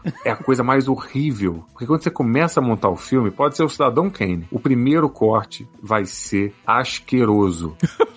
É mesmo. Sempre, cara. Você pode estar quantos anos você quiser nessa. 30 anos, você pode ser o Scorsese, como ele fala. E você vai olhar e falar assim: por que que eu tô fazendo isso? Eu não sou diretor. Meu Deus, olha o que eu fiz. Eu tô há dois anos fazendo essa porra. E olha que lixo, que vergonha, meu Deus. É assim que você fica. Eu juro. Sempre. É sério. É isso, é o Scorsese fazendo o aviador de Aviator, aproveitando, e ele olhando e falando: quem disse que eu posso fazer um treco desse? Por que que eu tô fazendo isso? Caraca, cara. E por mais que seja consciente, cara, esse meu último filme que eu tava agora editando, eu falava aqui com a Carol, com a minha mulher, eu falava, eu sei que eu vou passar por esse momento, eu entendo isso, eu tenho consciência disso, mas eu sei que vai doer do mesmo jeito. E foi o que aconteceu. Eu fiquei mal, eu fiquei, cheguei a ficar doente, eu fiquei de cama três dias aqui em casa. Caralho. Você fica doente, li- literalmente, porque é uma é um estresse emocional tão pesado, parece que o mundo acabou. Mas por que que dói? Porque você tem que deixar pra trás algumas coisas em nome do filme? Ou porque você vê o corte você fala assim, nossa, ficou horrível, e todo esse trabalho à toa, é isso? É, porque fica ruim. Quando você faz um primeiro corte, a gente chama de levantada. É quando você só monta as cenas pra começar a entender. E em ordem cronológica, você monta em ordem cronológica pra você entender o filme como um todo, né? Isso. E é isso. Você escolhe algumas, porque você tem vários takes, às vezes, né? Você faz vários takes de uma cena, você escolhe a que você acha que ficou melhor, coloca ali, né? E aí você monta uma inteligência, né? Você monta o roteiro, só que audiovisual. Mas né? essa, eu, eu- deixa eu perguntar um negócio. Essa dor, ela não é diminuída quando você tem um- uma pessoa que faz a montagem mesmo? Porque o Scorsese mesmo tem uma. a- Todo mundo Uma tem um montadora lá dele, né? E o Tarantino tinha uma também, né? Mas é pior, porque quando alguém pega aquele material pra começar a tentar entender ele, pensa que a pessoa não é nem não é você. Então a pessoa ainda gasta mais um tempo pra conseguir entender o que, que ela tá fazendo ali, o que, que ela tá montando. E, e- um filme, ele nada mais é do que ritmo. Ele é ritmo. Aham. Ele é uma cena depois da outra, é um plano depois do outro, mas tudo aquilo ali se resume a um ritmo. Tanto que muitos filmes envelhecem mal porque o- ele fica lento pra gente, né? Não é nem só lento, mas se a piada funciona, ou se a cena se ela ganha a dramaticidade certa, tudo isso você precisa ir lapidando. Literalmente, o trabalho, todos os trabalhos num, num filme, todos, desde o roteiro, você sente um, um, um escultor. Você vai tirando pedacinhos da pedra e você vai encontrando o que tá ali embaixo, né? Igualzinho que nem uma escultura. E a edição também é isso. Você vai lapidando aquilo ali até você achar o certo ali. Mas quando você olha a primeira vez, você só vê uma pedra de, de terra em volta e você fala, puta que pariu, isso não é uma joia, não é uma joia. Demora. Só que, por mais que seja, todo mundo já passou por esse processo, desde Chaplin, não tem ninguém que não tenha passado. Você pode fazer 100 filmes. Sempre vai doer do mesmo jeito. E você vai se sentir uma fraude, você vai falar, meu Deus, eu sou péssimo, olha o que eu fui fazer. É sempre assim.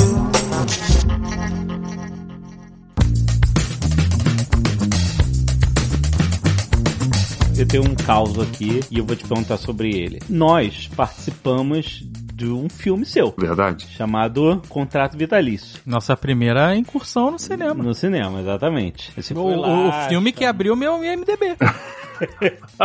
O Ian foi lá, perguntou: vocês querem estar numa cena no filme? A gente, lógico, a gente foi lá, foi num dia, a gente fez um, né, meio que figurantes de luxo, né? Aham. Foi. É Inclusive isso, a gente né? teve falas. É, teve fala e tudo. Quando você tem fala, você não é mais figurante. Ah, não, figurante, tá bom. Então, actor. É, posso dizer que sou, eu sou voice actor, inclusive fiz a voz do Ozob. Mas é. É, verdade. Trabalhou com o Keanu Reeves.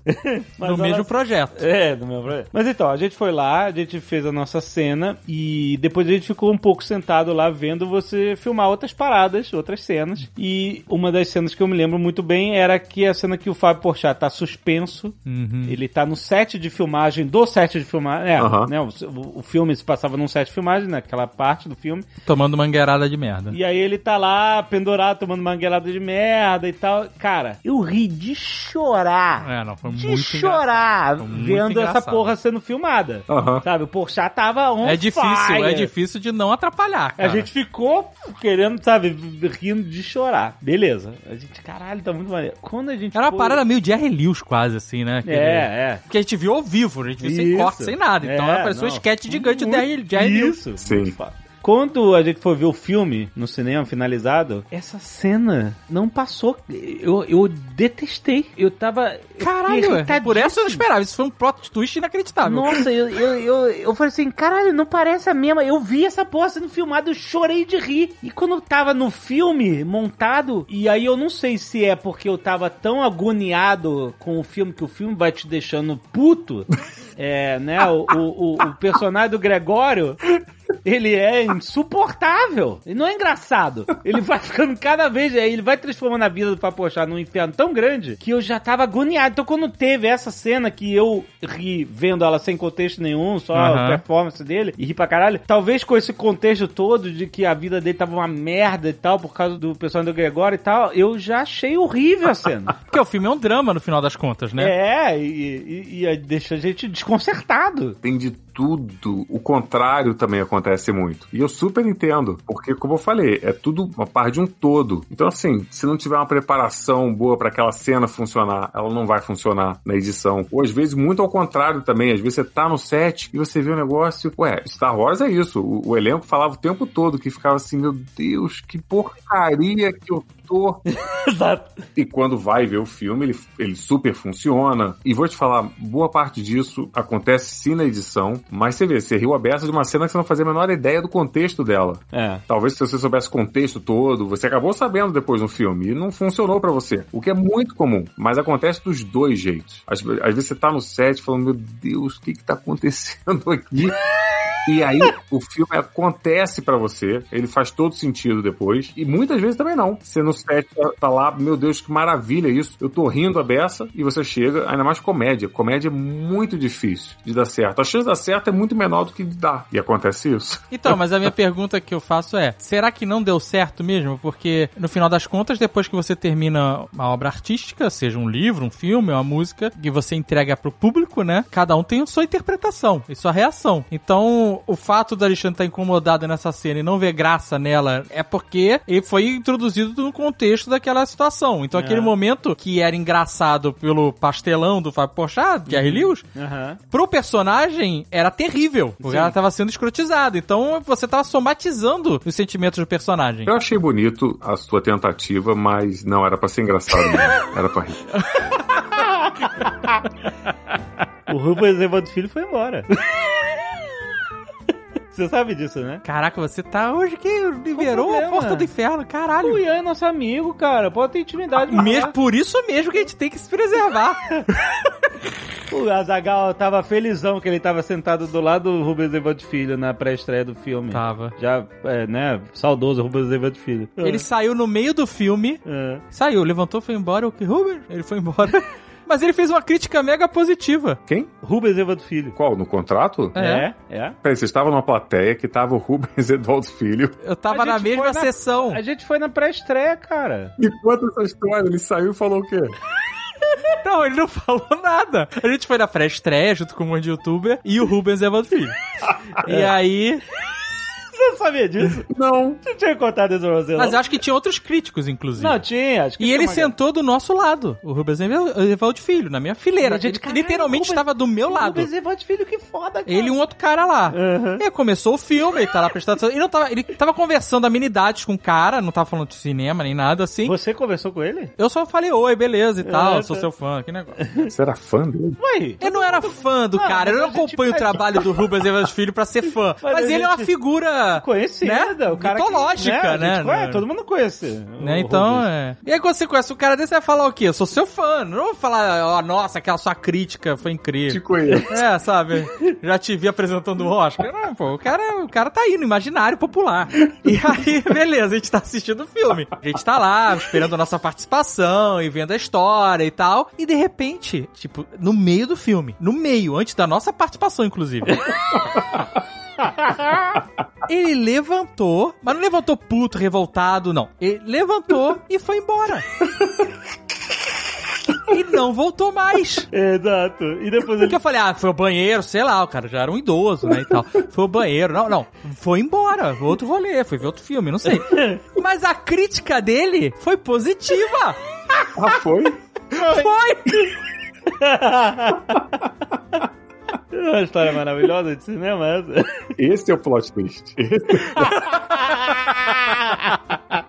A gente gostou de participar, foi muito Porra, tá no meu MDB, faz parte da minha, da minha biografia. É, foi muito maneiro. Eu adorei vocês lá, foi divertidíssimo, pô. Gilmar e amigo do Gilmar. Gilmar e amigo do Gilmar. O Azaghal é acreditado como amigo do Gilmar. Eu que botei no meu MDB. Se você olhar na página do contrato vitalício, Aham. tem a- os atores. São poucos os atores que têm foto. Eu sou um deles. Ah, porque o Azagal pagou, sei lá, 500 reais pra poder editar o perfil dele ser VIP, sei lá, no IMDB e poder botar foto do perfil dele. Olha isso. Maravilhoso. Lesson 41. Light, camera, action. Quando você tá editando, eu sei que muito, a maioria dos filmes, você tem essa dublagem em cima, porque você quer eliminar todo o som ambiente, etc. Por mais que você capte som, e até mesmo num soundstage, né, que é o estúdio, né, eles chamam de soundstage porque ele é isolado, né, acusticamente, né, você não, pra você captar só o que tá sendo falado ali, né. Você só vai colocar qualquer tipo de efeito, música, é, dublar em cima, ou som foley, esse tipo de coisa, depois de. Não no primeiro corte, né? Depois que você já tá formatando o filme de alguma forma, né? Já se aproximando do que você quer pra, pra finalizar ele, né? Você tá com um corte, assim, que você tá feliz, você tá. que já não tá mais te doendo ver o corte, você fala agora já vamos, vamos começar a finalizar o som disso. E pra você ter noção de como é que o som é complicado no cinema, nos filmes americanos, normalmente 70% do filme é dublado depois. Sim. A maior parte do filme que você pega, ele chama de som direto. É o som só pra você ter referência do que foi falado. Mas quase tudo é dublado depois. E mesmo, olha que eles captam do melhor jeito possível. Mas não é o suficiente pra eles. Coisa que a gente não faz aqui. Quando a gente chega pra um ator aqui e fala, ah, vamos ter que dublar tal cena, ele pergunta, putz, deu errado? Deu merda? Ah. Não, só pra ficar. A gente não tem a cultura aqui de dublar. Sempre que a gente vai dublar é porque deu uma cagada federal. Essa que é a verdade. Isso é uma sacanagem, negócio de dublar o filme que. Porque assim, se vai dublar mesmo, não fica deixando aquela porra daquele microfone do Costinha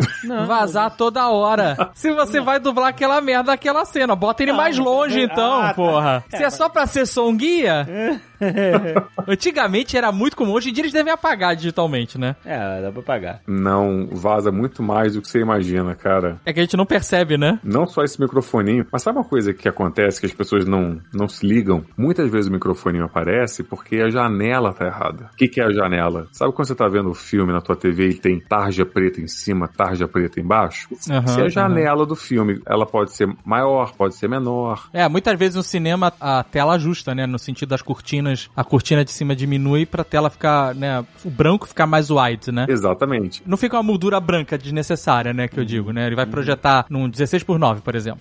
E a tela se ajusta. Ela não, é- é a tela, é a cortina. Ela desce pra tela ficar mais é, horizontal. Não, exatamente. E antigamente isso era manual. Você fazia eh, essa janela conforme o filme ali. Hoje em dia não, ele chega digital, não tem mais essa dificuldade. Então antigamente você tinha muito mais o microfoninho aparecendo. Que era uma sangria, quase.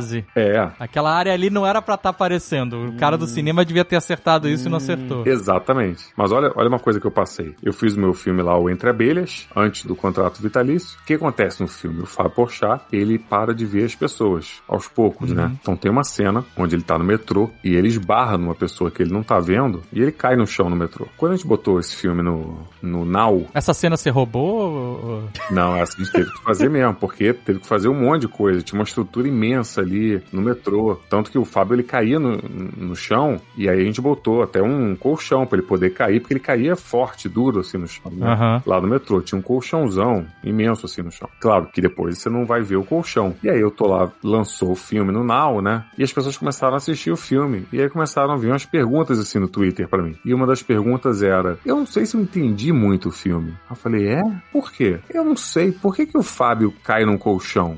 Não, não. Não, não, não. possível, não. Meu Deus. E aí eu falei: Como assim?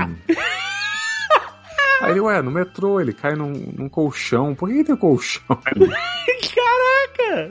Eu não sei se eu entendi o- a, a história. Aí eu fui ver. E ele, realmente, a janela tava completamente errada do filme inteiro. Puta merda! Não tinham botado as tarjas, então não só aparecia o colchão, como aparecia microfone, como aparecia tudo que não era pra aparecer. Meu Deus! Caralho, cara. Caraca! Isso na versão. Virou uma metalinguagem inacreditável o filme. E aí, claro, liguei pro pessoal falei, gente, não sei o que, que tá acontecendo.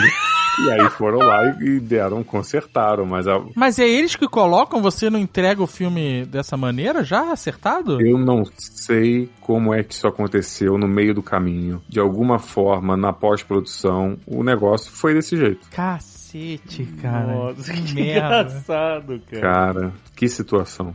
Não entendi o colchão. Eu entendo, porque realmente é complicado. Que maravilhoso essa história, cara. Muito, cara, que bizarro. Acontece. Mas falando rapidamente aqui, de- voltando, resgatando a ideia de redublar o filme. Eu já fiz um trampo, entre aspas, de dublagem, né? Na verdade, era, um- era uma voz só, porque eu não dublei, de fato, né? E eu não sou ator, apesar de ter um, E- um IMDB. Mais de uma participação em uma produção audiovisual. Mas o que eu quero dizer é, interpretar com a voz é muito difícil. Então eu fico imaginando, pra mim parece um pesadelo, depois de um filme todo gravado, chamar todos os atores de volta pra eles dublarem, sei lá, mais 40 minutos ou uma hora do personagem dele, porque é assim, sabe? Aham.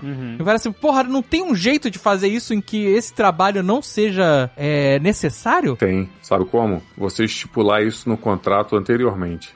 Vou, te explicar por quê. Só é horrível porque você acha que deu errado, você acha que você tá indo consertar alguma coisa. A gente aqui no Brasil, por causa de orçamento, a gente não, não tem isso na nossa cultura na hora de fazer um filme. Os americanos, quando você fecha um, um trabalho lá para fazer um filme, já tá dizendo lá, ó, depois da filmagem, você vai ter depois esse período aqui de provavelmente refilmagem, para você refilmar a coisa, e você tem esse período aqui já estipulado de dublagem, tá? Então ele entende que isso faz parte do processo. Quando ele vai lá refilmar uma cena, ele entende que ele tá refilmando essa cena porque isso já era esperado. Ele sabe que a produção entende que tem algumas cenas que não vão funcionar e que a gente vai ter que depois gastar um dinheirinho a mais para fazer funcionar, tanto no áudio. Mas quando você não tá esperando nada disso e alguém te liga e fala: "Oi, vamos refilmar duas cenas do filme?" Você fala: ah, "Você tá me zoando, cara. O quê? Vou ter que filmar de novo aquela cena da festa? É outro clima." Eu entendo o que você tá falando, mas a minha percepção de leigo é assim. É, por exemplo, tem um vídeo famoso de bastidores do Hugh Jackman dublando Wolverine numa cena de luta na floresta. Aham. Vocês já viram? Todo mundo já deve ter visto Ele essa cena. dizendo. "Ah, E ele fica meio que fingindo que tá correndo, assim, meio aceleradinho. E fica. "Ah, ia, ah", já- e é maneiro pra caralho. Mas eu- o que eu fico pensando é, é, Tipo assim, ele fez essa cena. Ele correu na floresta, bateu nos caras, não sei o que lá. Fez, ele estava naquele momento, né? De Wolverine. E aí acabou o filme, ele começou a comer macarrão pra caralho, não sei o que lá, comer pão, né? Aquela porra. E aí, ele, ó, agora estamos nesse período de regravar, né? O filme montado, que eles não, né, não gravam tudo, né? Gravam só o que quando já tá no corte próximo ao fim. Ó, temos o corte aqui, a gente precisa regravar algumas cenas. Aí ele vai ter que voltar, entendeu? Pra aquele estado emocional e conseguir encaixar isso na boca do cara. Isso me parece, eu sou um leigo, tá? Mas me parece muito difícil, sabe? Tipo, ele tem que emular a força física que ele estava fazendo de fato, porque ele na cena tava correndo e tal, pra dublar aquilo, sabe? Eu sei que é, o trabalho do ator é isso, no final das contas. Por exemplo, vou trazer um, um outro exemplo aqui que é o Christian Bale, né? Ele fez lá o Batman, né? Todo emotivo, caralho, e depois ficou lá. Aí o cara da luz começou a conversar e ele, trash Era- mais sério, caralho. Ele tava muito imerso. Era um Terminator, não era verdade? É isso, tá? É um filme que nem merecia esse show-off todo, realmente. né? Mas aí, e, sei lá, teve que redublar essa cena específica, vamos supor, sabe? É, se ele tava tão imerso a ponto de dar aquele chilique, como é que ele vai conseguir voltar naquele estado de espírito novamente pra fazer o áudio dessa cena? Porque esse é o trabalho. O problema é quando você acha que não é esse o trabalho. Se você fosse um corredor, você vai lá para as Olimpíadas e aí alguém fala: "E aí, você gosta de fazer isso?" Eu gosto. O problema é suar. Suar que eu não, isso aí eu não.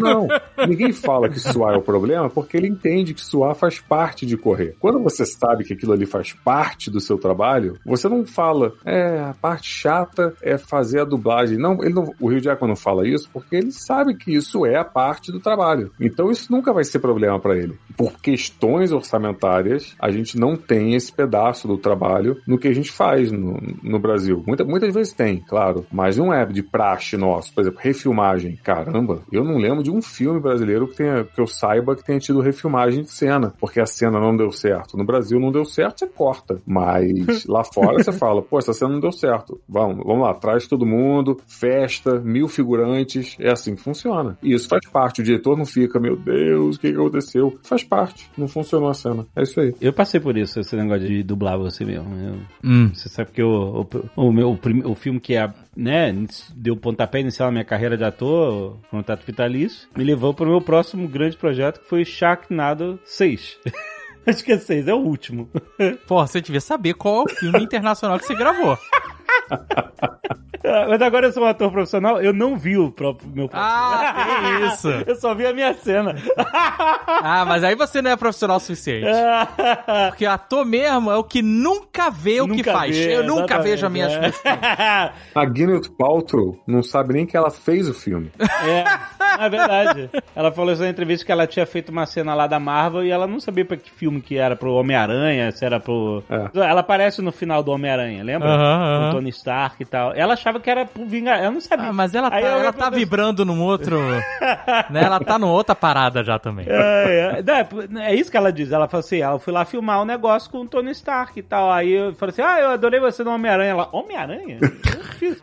Ela não sabia que filme ela tava. Mas aí. Mas é, o Jovem Nerd, ele viveu um dia Eu de. tive uma diária lá. Na, na, na realidade de filmes de baixo orçamento de Hollywood. Baixo- Baixíssimo orçamento. Conta aí como é Mas que foi. o cara é. é- Não, não, conta tudo. Tá não bom. só a parte da dublagem. Tá bom. Traz essa experiência. Então, é, é, muita gente. Porque o Dentinho figurante, ele gostaria de saber como é possível se ele um dia fosse o influenciador que entrasse na cota de influenciadores do filme. É, exatamente isso.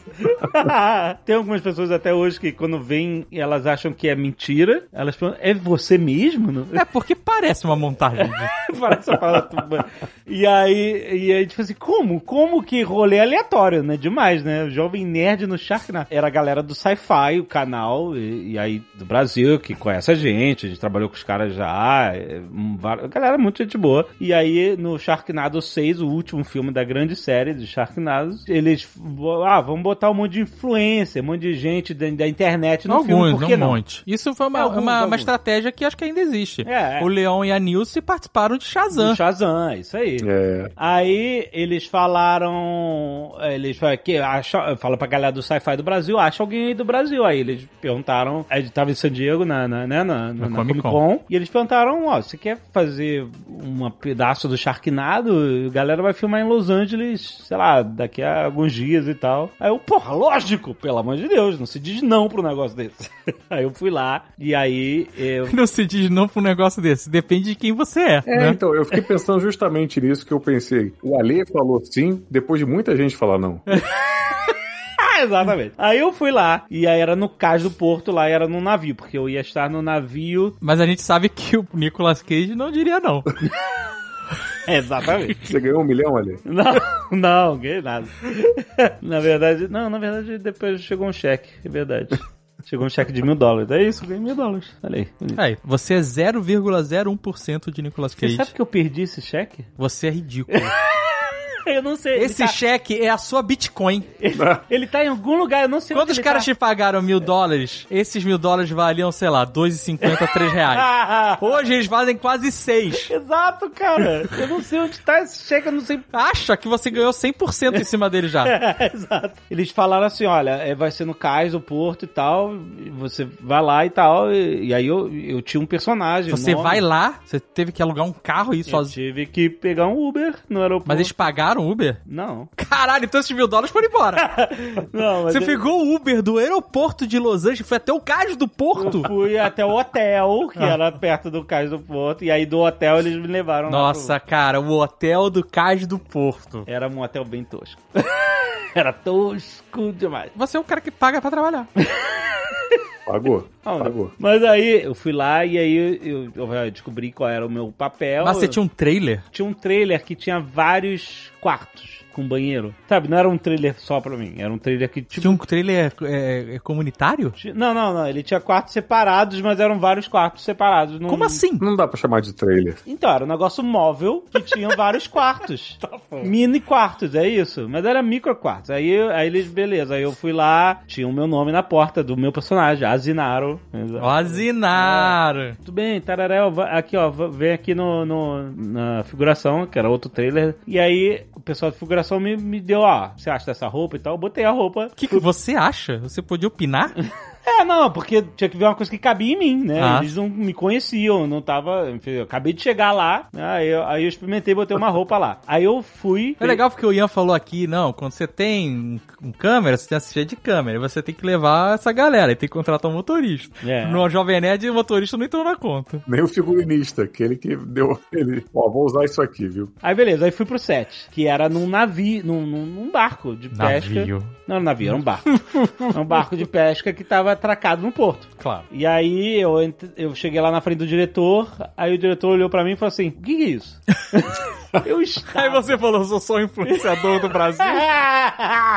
eu estava com uma roupa de turista, sabe? Essas roupas de. Não tinha Camisa nada florida? Camisa florida? Tipo camisa florida. Tipo Jacan no segundo episódio de Pesadelo na Cozinha. Isso, exatamente. Eu tava assim. E eu era pra ser um marinheiro. Meu personagem era um marinheiro, pescador. Aí o diretor, o diretor, com toda a razão, ele não foi mal educado, não, ele, com toda a razão, ele falou assim: galera, não, cara, isso não tá dando. Não, não vai funcionar isso, cara. Hum. Aí as meninas, ai meu Deus, tá bom. Elas foram correndo comprar a roupa, porque não tinha roupa pro, sei lá. É, Cara, não tinha roupa não tinha roupa Azinaro. O que elas achavam que era roupa de, de marujo não era. Aí, enfim, eles foram lá, demoraram, sei lá, 45 minutos e voltaram com uma roupa aí, sim, é a roupa que eu apareci no filme. Tinha uma touca, então tinha uma- mais uma vibe de, de, de, de pescador e tal. Aí, beleza, a gente... Mas se- você ficou com essa roupa? Não, devo- eles falam, não tira a etiqueta que a gente vai devolver. Baixa orçamento, maluco, tá certo. Aí eu fui lá... Eles vão devolver pra loja? É, Que maravilha. Estados Unidos, Deram return. Na return, roupa. A né? roupa que vocês viram o Jovem Nerd usar em Sharknado, alguém comprou depois. exatamente. Num leilão poderia valer o quê? Uns 30 dólares. É, o, é o cheque lá, o cheque. Aí... Imagina se o cheque tá no bolso. Ai, ai, aí, o que acontece? Eu, eu entrei no barco e aí eu, eu pensei que ia ter, sabe? Tipo, um- a cena era que o barco tava numa, na primeira tempestade de Sharknado, que tem viagem no tempo no filme. Ah, você tá no reino quântico. Isso. E tanto que o capitão do barco, o ator que fazia o capitão do barco, era o cara que participou do primeiro Sharknado. Olha aí. Só que eu, eu não participei, obviamente, eu, eu whatever, né? Eu ia estar lá. É, você é um cara que tava num outro momento. É, exatamente. E aí até Você tava num reunion. É, era tipo isso. Mas aí você tava esperando que o barco fosse a atração da Universal, né? Não, não, eu achava Água Eu jorrando. ia, achava que tinha água jorrando, que ia ter uma parede de chroma key e tal. Tinha porra nenhuma. O barco tava parado. E quando o cara. Olha, Ian, você tem que valorizar o tipo de personagem. Tudo bem que eu não era figurante que eu tinha fala, mas o cara falou assim: galera, o barco tá balançando, uma tempestade. Então todo mundo tem que ficar meio que balançando. o barco tá parado, no cais, né? Claro. E tava sol. E tava é sol.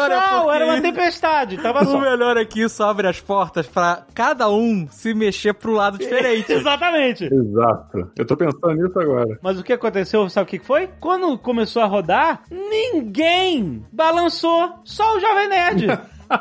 Ninguém tava nem aí pra fingir que o barco tava balançando e eu ficava lá. "Uh, uh, uh". Mas enfim, eu nem sei se dá pra ver isso no, na- no corte final. Mas enfim, o, o fato é que eu contracenei com o Steve do Barrados no Baile, cara. Isso é um grande achieve, sabe? É um Steve, big deal. O Lourinho. O nome dele é Ian, inclusive. Ah, verdade. Verdade. E ele perguntou pra mim, oi, tudo bem? Já trabalhamos com você antes? Eu falei assim, não, é a primeira, primeira vez e tal. Foi simpático? Foi, foi simpático. E Você aí- contracenou com ele? Você falou, Steve, look out, alguma coisa assim? Não, é, se você ver a cena, eu acho a cabeça robô da Tara Reid. Ok. Isso é um puta tiro. Vai tomar no cu. Isso, não, não tem essa história, não tem como ser ruim.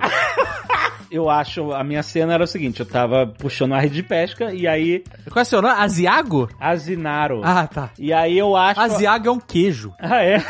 Nossa. Asinaro não, Asiago. É, E aí eu acho a cabeça da Tara Reid robô. Aham. certo? A Aham. Tara Reid, ela faz parte de toda a franquia e tal. Certo. Só que nesse filme, ela tinha uma versão robô do futuro e a cabeça dela era uma bomba nuclear. Certo. Claro. E, E você fala isso com a maior naturalidade do mundo. A gente tá aqui o programa inteiro falando como escrever um roteiro, dando um monte de dica. Olha, tem que ser uma história que caiba no seu orçamento, não sei o que lá. Você tá falando isso com a maior naturalidade. Ou você pode fazer Sharknado. Exato. Aí eu acho a cabeça que era uma cabeça de manequim bizarra e tal. Depois eu não tava participando, eles filmaram a cena de uma outra mão segurando a cabeça da Tara Reid. Não verdade. era suas mãos Não que seguram a cabeça da Tara Reid. A cabeça da Tara Reid, exatamente. A Tara Reid tava lá, mas ela não contracenou comigo. Você falou com a Tara Reid? Não, não falei. Eu só fiquei no catering comendo. Você não chegou e falou, ah, gonna hold your Eu head. tava muito inadequado, cara. Eu tava num set de filmagem com o Steve da Barrados no baile, a Tara Reid. Eu era muito peixe fora d'água ali naquele lugar, cara. Você vê que o cara tá inadequado quando ele tá no Sharknado, ele é o peixe fora d'água e não o tubarão fora d'água. O que me fez feliz é que eu ia morrer. Que Sim, eu, sim. um- eu ia morrer com um tubarão, cara. Eu achei O tubarão te me atravessando. atravessando. Não é te comendo, é te atravessando. ele ia me atravessar pelas costas, entendeu? Porque o, o Sharknado ia vir, eu fico lá falando, ah, ah, ah, isso aqui, make it stop, make it stop, sabe qual é? Aquele negócio. Então a galera que viu a cena viu a, a merda que é. Quem não viu pode ver. Quero ver. No início eu tenho uma fala um pouco mais complicada, que eu falava, Captain, da- da- Você faz algum já- sotaque? Eles queriam que eu fizesse um sotaque meio de espanhol, entendeu? É, Falando claro, porque espanhol, afinal de contas, no Brasil, todos falam espanhol. Não, mas eu não era pra ser brasileiro, era, era pra ser uma parada hispânica. Azinaro Não é brasileiro isso. não é espanhol também. Não, sei lá, sei lá o que que era, mas, é, mas enfim, aí eu, a cena era que eu ia achar a cabeça e o, e o, e o A cabeça atômica da a cabeça Tara- atômica e, e aí o Steve ia chegar viajando no tempo Ó. e ele ia falar e aí a cabeça ia começar a piscar. E Para pra um- pensar que alguém escreveu isso e não tava pensando em você? Porque não é um papel pra você. Não, claro que não. Ele escreveu, era um papel. Mas você caiu nisso, cara. Eu caí O cara nisso. escreveu uma cena onde Isso. alguém segurava a cabeça atômica da Tara Reid Isso. e o Steve do Barrado che... do Baile chegava e você é esse cara. Exatamente, eu caí nessa. E aí. Onde eu consigo ver isso? Jovem Nerd Sharknado no YouTube. Exato. Aí eu jogo a cabeça e falo make it stop, make it stop. E aí o, o Steve fala fala que. Enfim, olha só, Ian, uma coisa que eu quero te contar sobre filmes. No roteiro dizia que acontecia essa cena e que eu morria. Porque um tubarão empalava você. Isso. E aí o Steve saía correndo. Só que o capitão estava apontando uma arma pro Steve. E aí o Steve, do, o, Ian, o Steve do Base Vale, ele no set de filmagem fala assim: galera, não faz sentido eu sair correndo com o cara apontando uma arma pra mim. Ele vai atirar e vai me matar. Porque ele tinha que sair correndo. Você entendeu? Ele tinha que. Ele tava num barco, ele tinha que sair correndo pela lateralzinha do barco e o cara é uma reta, não tem como fazer zigue-zague. Uhum. Então ele falou, não faz sentido nenhum essa cena. Ele falou pro diretor na minha frente. Porque ele vai atirar em mim. Aham. Aí eles, ih, como é que a gente faz isso então? E ficaram discutindo. Sim. Aí o Steve, brilhante, falou assim: por que que quando ele morrer, apontou pra mim, por que quando ele morrer, isso não distrai o capitão? Ele fica, ai meu Deus, que ele vai. E aí eu fui. Afinal, tem um tubarão empalando um cara. Exato. Aí ele falou assim: é isso. Mas foi uma ótima solução. Foi um ótimo, faz Olha, sentido. por pior que seja todo esse filme, essa história é muito maneira, de verdade.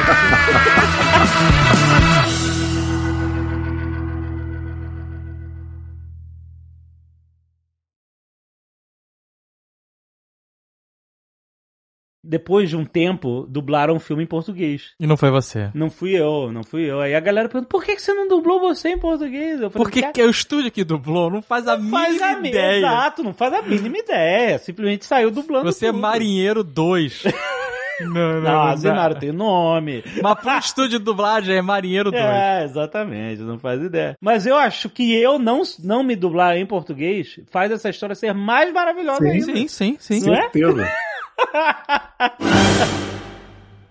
Este Nerdcast foi editado por Radiofobia, podcast e multimídia.